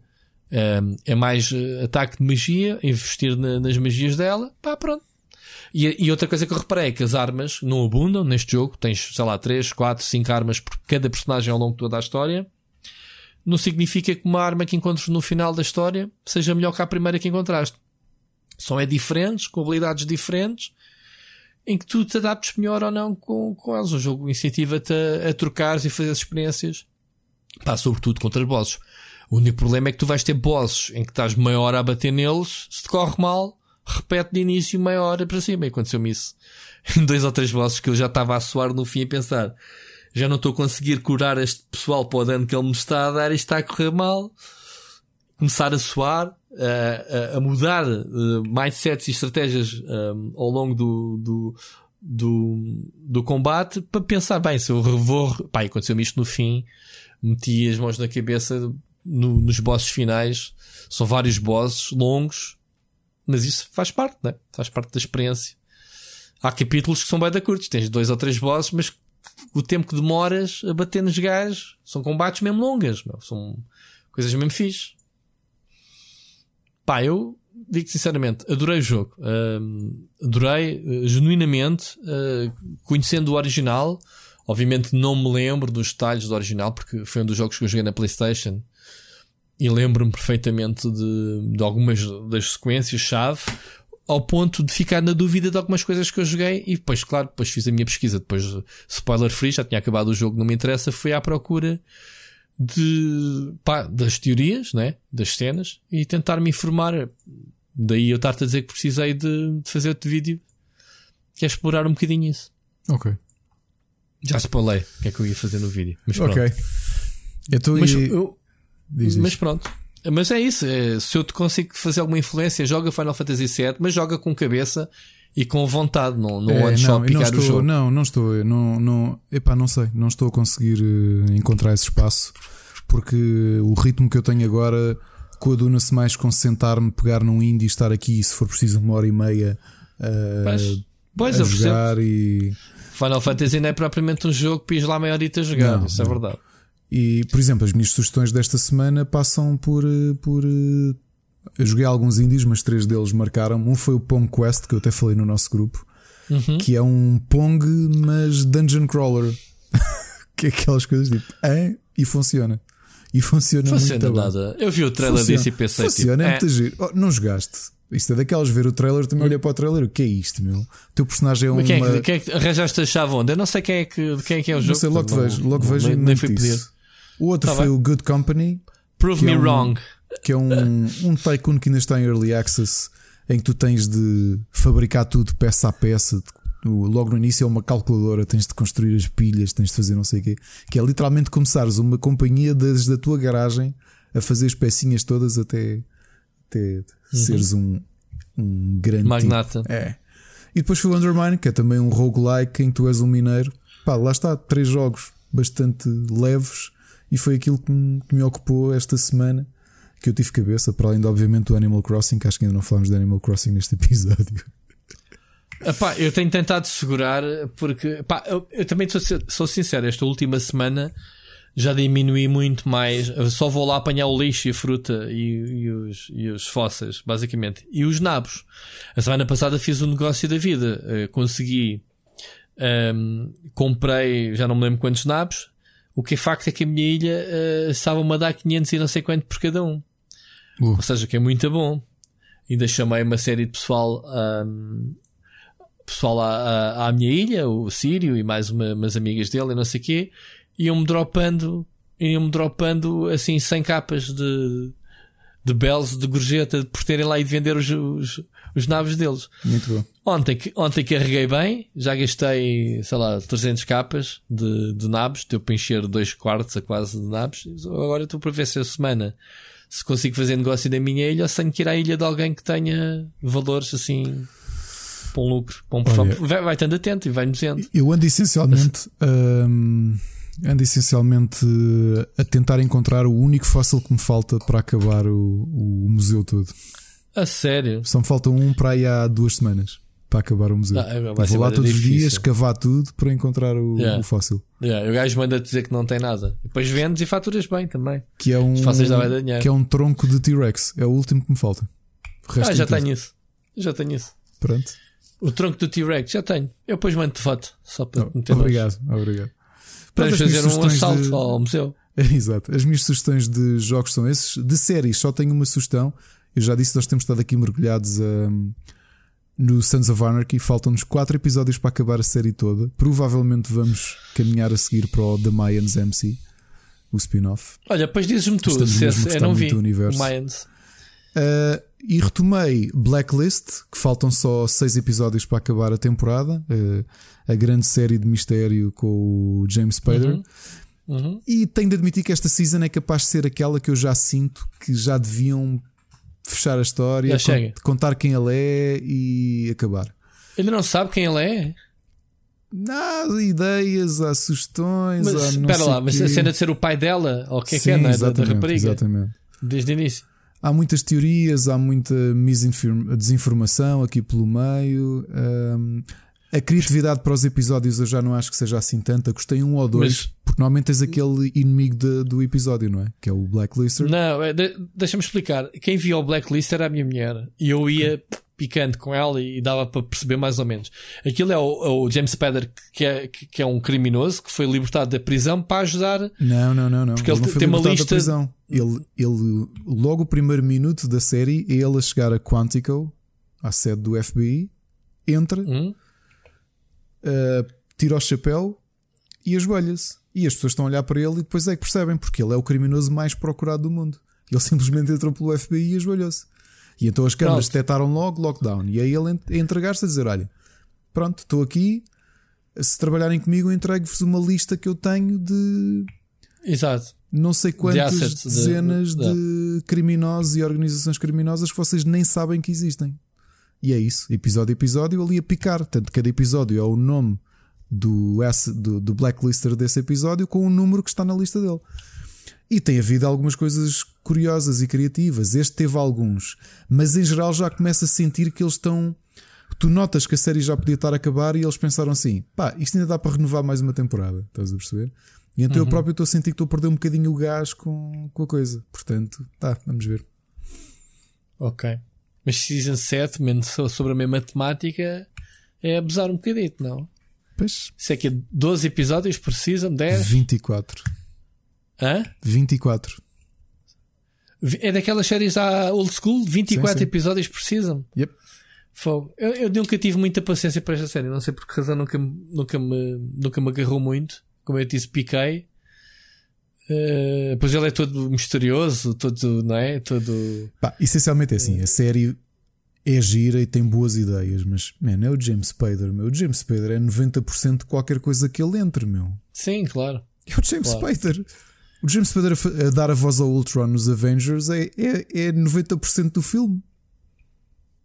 E nem aparece a cara dele, é só a voz, não é? Sim, sim. Foi. Sim. Muito bem. Olha, eu tenho de séries. Um, epá, decidi avançar com uma série que eu tinha falado aqui há, há que tempos, que é o The Purge. Um bocadinho por esta cena do cena do Corona por causa de, da loucura né, das coisas. Tu já viste o, o Purge? Uh, há os filmes, né? Vi e, o filme o primeiro que é com a Lena Headey e com o Ethan, uh, Ethan Hawke.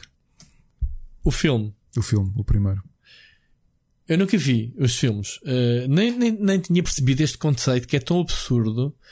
Epá, a série, a série é exatamente a mesma coisa. É uh, uma vez por ano, 12 horas, das 7 da noite às 7 da manhã. O pessoal é livre para fazer o que quiser, cometer qualquer crime, matar pessoas, violar, espancar, pá, o que tu quiseres. É o The Purge, é expurgar todo o mal que há em ti e pá, e olha, azar, azar, azar quem não se consiga defender. É mesmo isto. Pá, e então, de repente, o início da série começa normal a dizer falta 3 horas para o Purge, né? Começa o pessoal todo nos últimos preparativos, uns a, a, a, meterem tábuas da casa para se defenderem, outros a, a comprarem armas, toda a gente a comprar armas na América. Um, Epá, mas depois vemos como é que a sociedade se transforma. Há, há várias, hum, há várias storylines, né? Uh, diferentes uh, personagens e diferentes ambientes. Então tu tens um tipo ex-militar que anda à procura de uma irmã, a irmã que se envolveu num culto em que uma série de gajas, de miúdas, num, num, num culto, do, andam num, num autocarro, em cada paragem sai uma para se oferecer uh, aos assassinos que andam na rua a matar pessoas só porque sim. E elas estão-se a libertar. Isso é uma das storylines. A outra é uns milionários que fazem uma mega festa numa mansão em que se fecham altos negócios e obviamente é apelativo para chamar a atenção mas depois acontecem cenas estranhas lá dentro porque o pessoal ali também, percebes? Também quer matar. depois tens uma, uma, uma outra storyline, é uma, uma, uma, pá, uma, uma empresária que tem um, um chefe intolerável, que é um dos, dos irmãos Baldwin, não me lembro qual. Qual? Não, o mais novo, é o, não, o dos mais novos. É o Steven. Não sei qual Steven é Baldwin. o nome dele. um, em que o gajo intragável, tipo, abusa dela e não sei se não abusa em outros aspectos, deixa no ar, não interessa. Oh, Rui, mas tira-me só aqui uma dúvida. Eu, eu, já tive para mergulhar na série, mas depois pensei: como é que uma coisa que se passa durante X horas faz sentido para fazer uma. É tudo passado na, na noite. Uh, uh, eu estou no quinto episódio, não te consigo explicar, porque acho que aquilo depois tem a, a segunda season, acho que é o ano seguinte. Okay. Mas esta season, pelo que eu percebi, toda a série vai se passar na noite. O, o, o que é que faz sentido? Sabes qual é a variedade? É que tu de repente, quando começa The Purge, tu parece que entraste num filme do Mad Max. Estás a ver o Mad Max? Em que tu tens tribos, tu tens pessoal mascarado, pessoal com máscaras de coelho, com katanas na mão, com caçadeiras, uh, a arrastar pessoal na rua. Olha, uma, a Feira da Carne, que é uma, uma feira popular que só abre durante estas 12 horas por ano, em que chama milhares de pessoas que compram um bilhete para leiloar pessoas para matar. Epá, é, é coisa mais bizarra, man. Tens que ver. Vê pá, um episódio ou dois só para. Desculpa, acabei de perceber eu, o super agarrado. faz um cameo na, na, na série uh, no mesmo papel do primeiro filme. Ah, é? Tem essa é. ligação? Tem. Pá, tem, lá tem, está, tem. Não, não, não ouvi, pelo menos. Não ouvi. Um, ou então se eu vi, não percebi. Não sei se ele está caracterizado. Acho que Pronto. não, não, não, não, não, porque ele, ele é. O primeiro filme segue a, a família dele, que ele é um tipo que até tem algum capital, porque ele trabalha para uma empresa que hum, constrói defesas para a noite da, da, da, purga.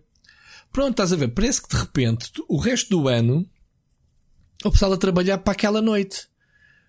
Pá, aquilo não faz sentido porque é assim, imagina, tu, hum, tu matas alguém porque podes.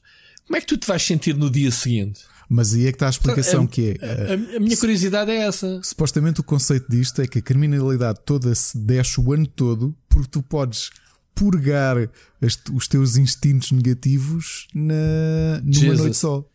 Mas tu estás a matar pessoas inocentes. Yep. Pessoas que fazem falta na sociedade. Tá, isto, é um, isto é um filme de terror, não é? O original é um filme de terror. Eu digo isto, eu digo isto. Ah, isto, isto para dizer que uh, isso vê-se logo no primeiro episódio, não é um spoiler. Em que ela manda, manda matar esse boss. Ela não tem coragem, mas manda matar. Mas depois que se arrepende. E acho que a história toda não é ela a querer matar o boss, mas a tentar interromper. Estás a ver? Ela anda atrás da pessoa que supostamente vai matar para evitar. Porque ela arrepende-se, pronto, entretanto. E isto é bem curioso, porque daí agarrar-te do episódio para o outro, eh, um é um maluquinho do, do militar que anda atrás da irmã, aqui e ali, e de repente, uma coisa que é passada numa noite, parece que se passa meses, porque é uma noite muito longa, meu. Já viste? Não sei, eu estou curioso, uh, uh, gostava de ir mais avançado, mas é uma coisa tão bizarra. Tá, tá é uma onde? coisa. Está no Amazon, não é? Está na Amazon. Um, é, é, é tão bizarro porque não faz sentido nenhum. Isto, isto numa sociedade nunca faria sentido, porque, porque senão era, senão, isto era a lei dos mais fortes, porque, percebes? Porque, não é? As pessoas organizam-se. Ah lá, aí há pessoal que anda na boa, tipo, a mim ninguém me mata, sabes lá, meu, se não vai alguém matar porque sim, não sei. Se tudo pode acontecer. Agora, hum, é bem estranho. É bem estranho.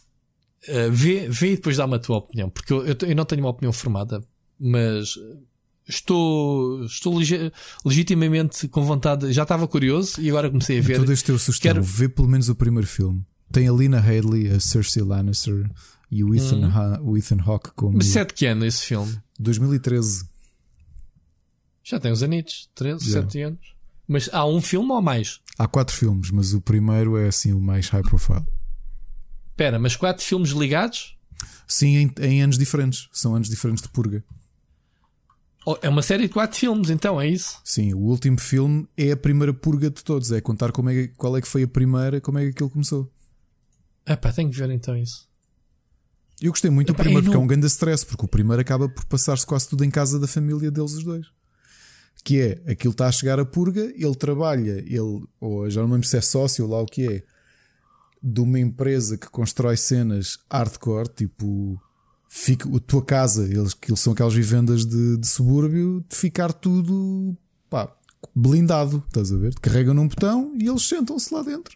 Só que depois acontecem umas coisas que há, pessoa, há membros da família dele que abrem a porta. e as regras é durante as 12 horas, independentemente de quem tocar à porta, nós não abrimos, estamos aqui seguros. Estás a perceber?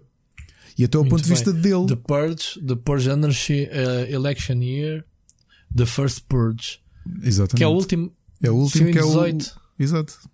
É, é uma prequela. Uhum. É uma, é uma prequela do primeiro filme. Yeah. Já viste?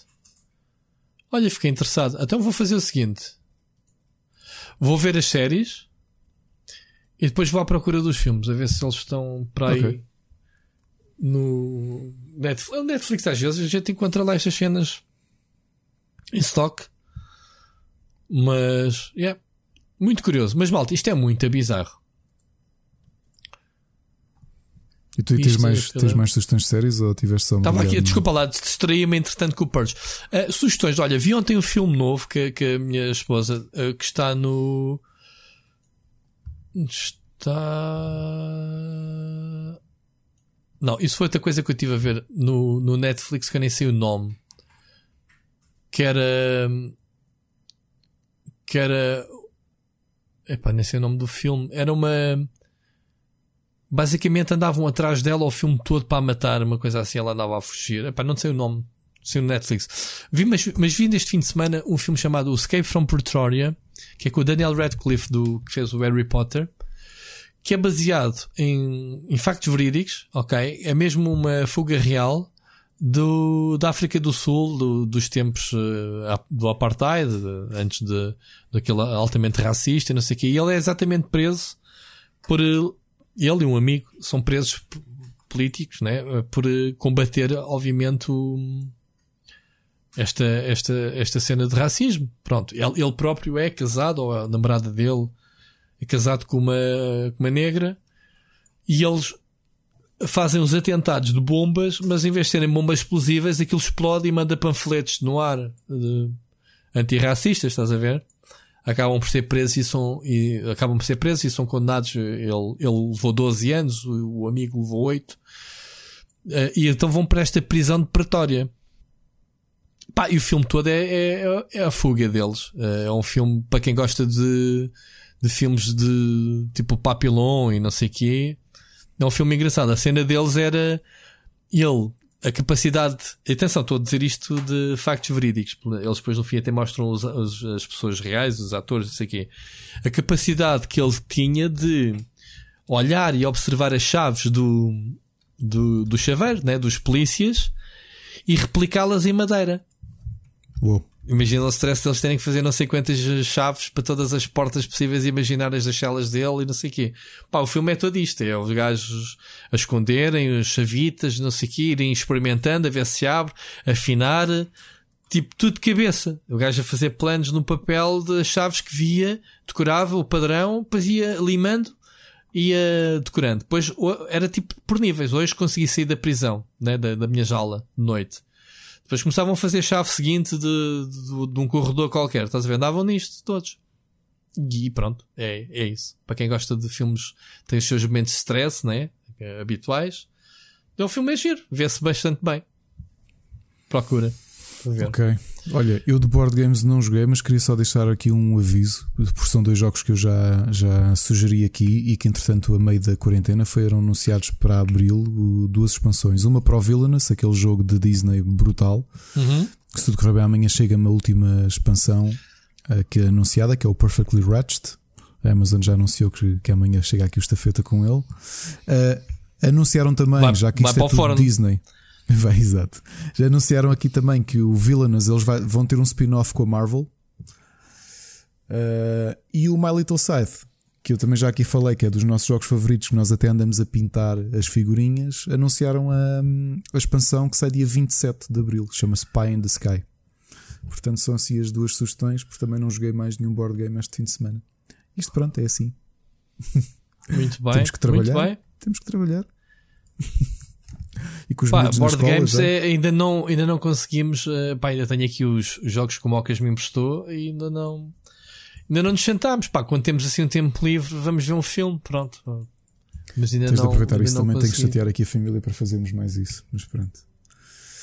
Olha, e é Mas isto... que jogar ou ver filmes? Não, jogar, jogar, ver filmes ainda ah, jogar. vamos vendo. Pois. Agora, jogar eh, não tem havido, é irónico, mas não tem havido assim muita pica para, para isso. Muito bem. Pá, eu não sei se agora os próximos lançamentos também vamos ter aí o, o, o Gear Statics, vamos ter.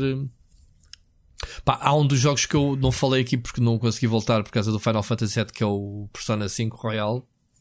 Já que tinha dito, não? Já que. Já, já. Comecei a jogar as primeiras horas e pá, quero retomar logo de seguida.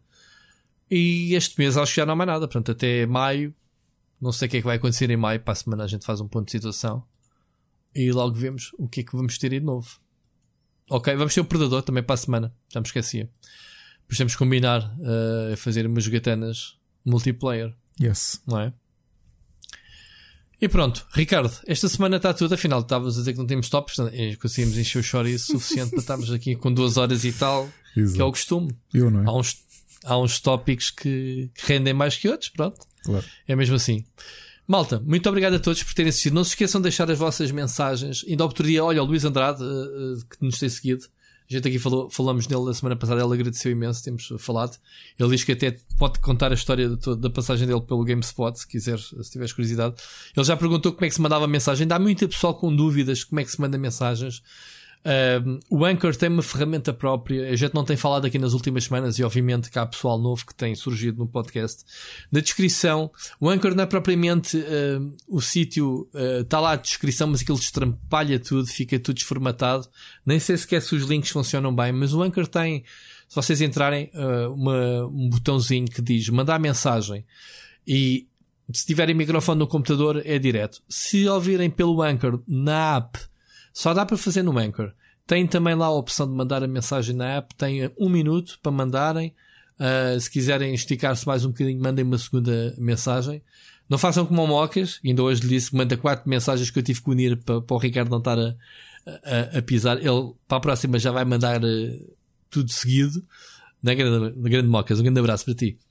Uh, mas pronto, mandem as vossas mensagens, perguntas, sugestões, uh, miminhos para o Ricardo, para lhe dar aquela força para ele poder sair de casa mais que 30 segundos seguidos para, para a saga dele continuar. Uh, e é isso.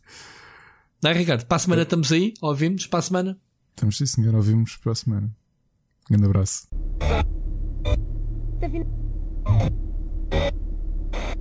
Tá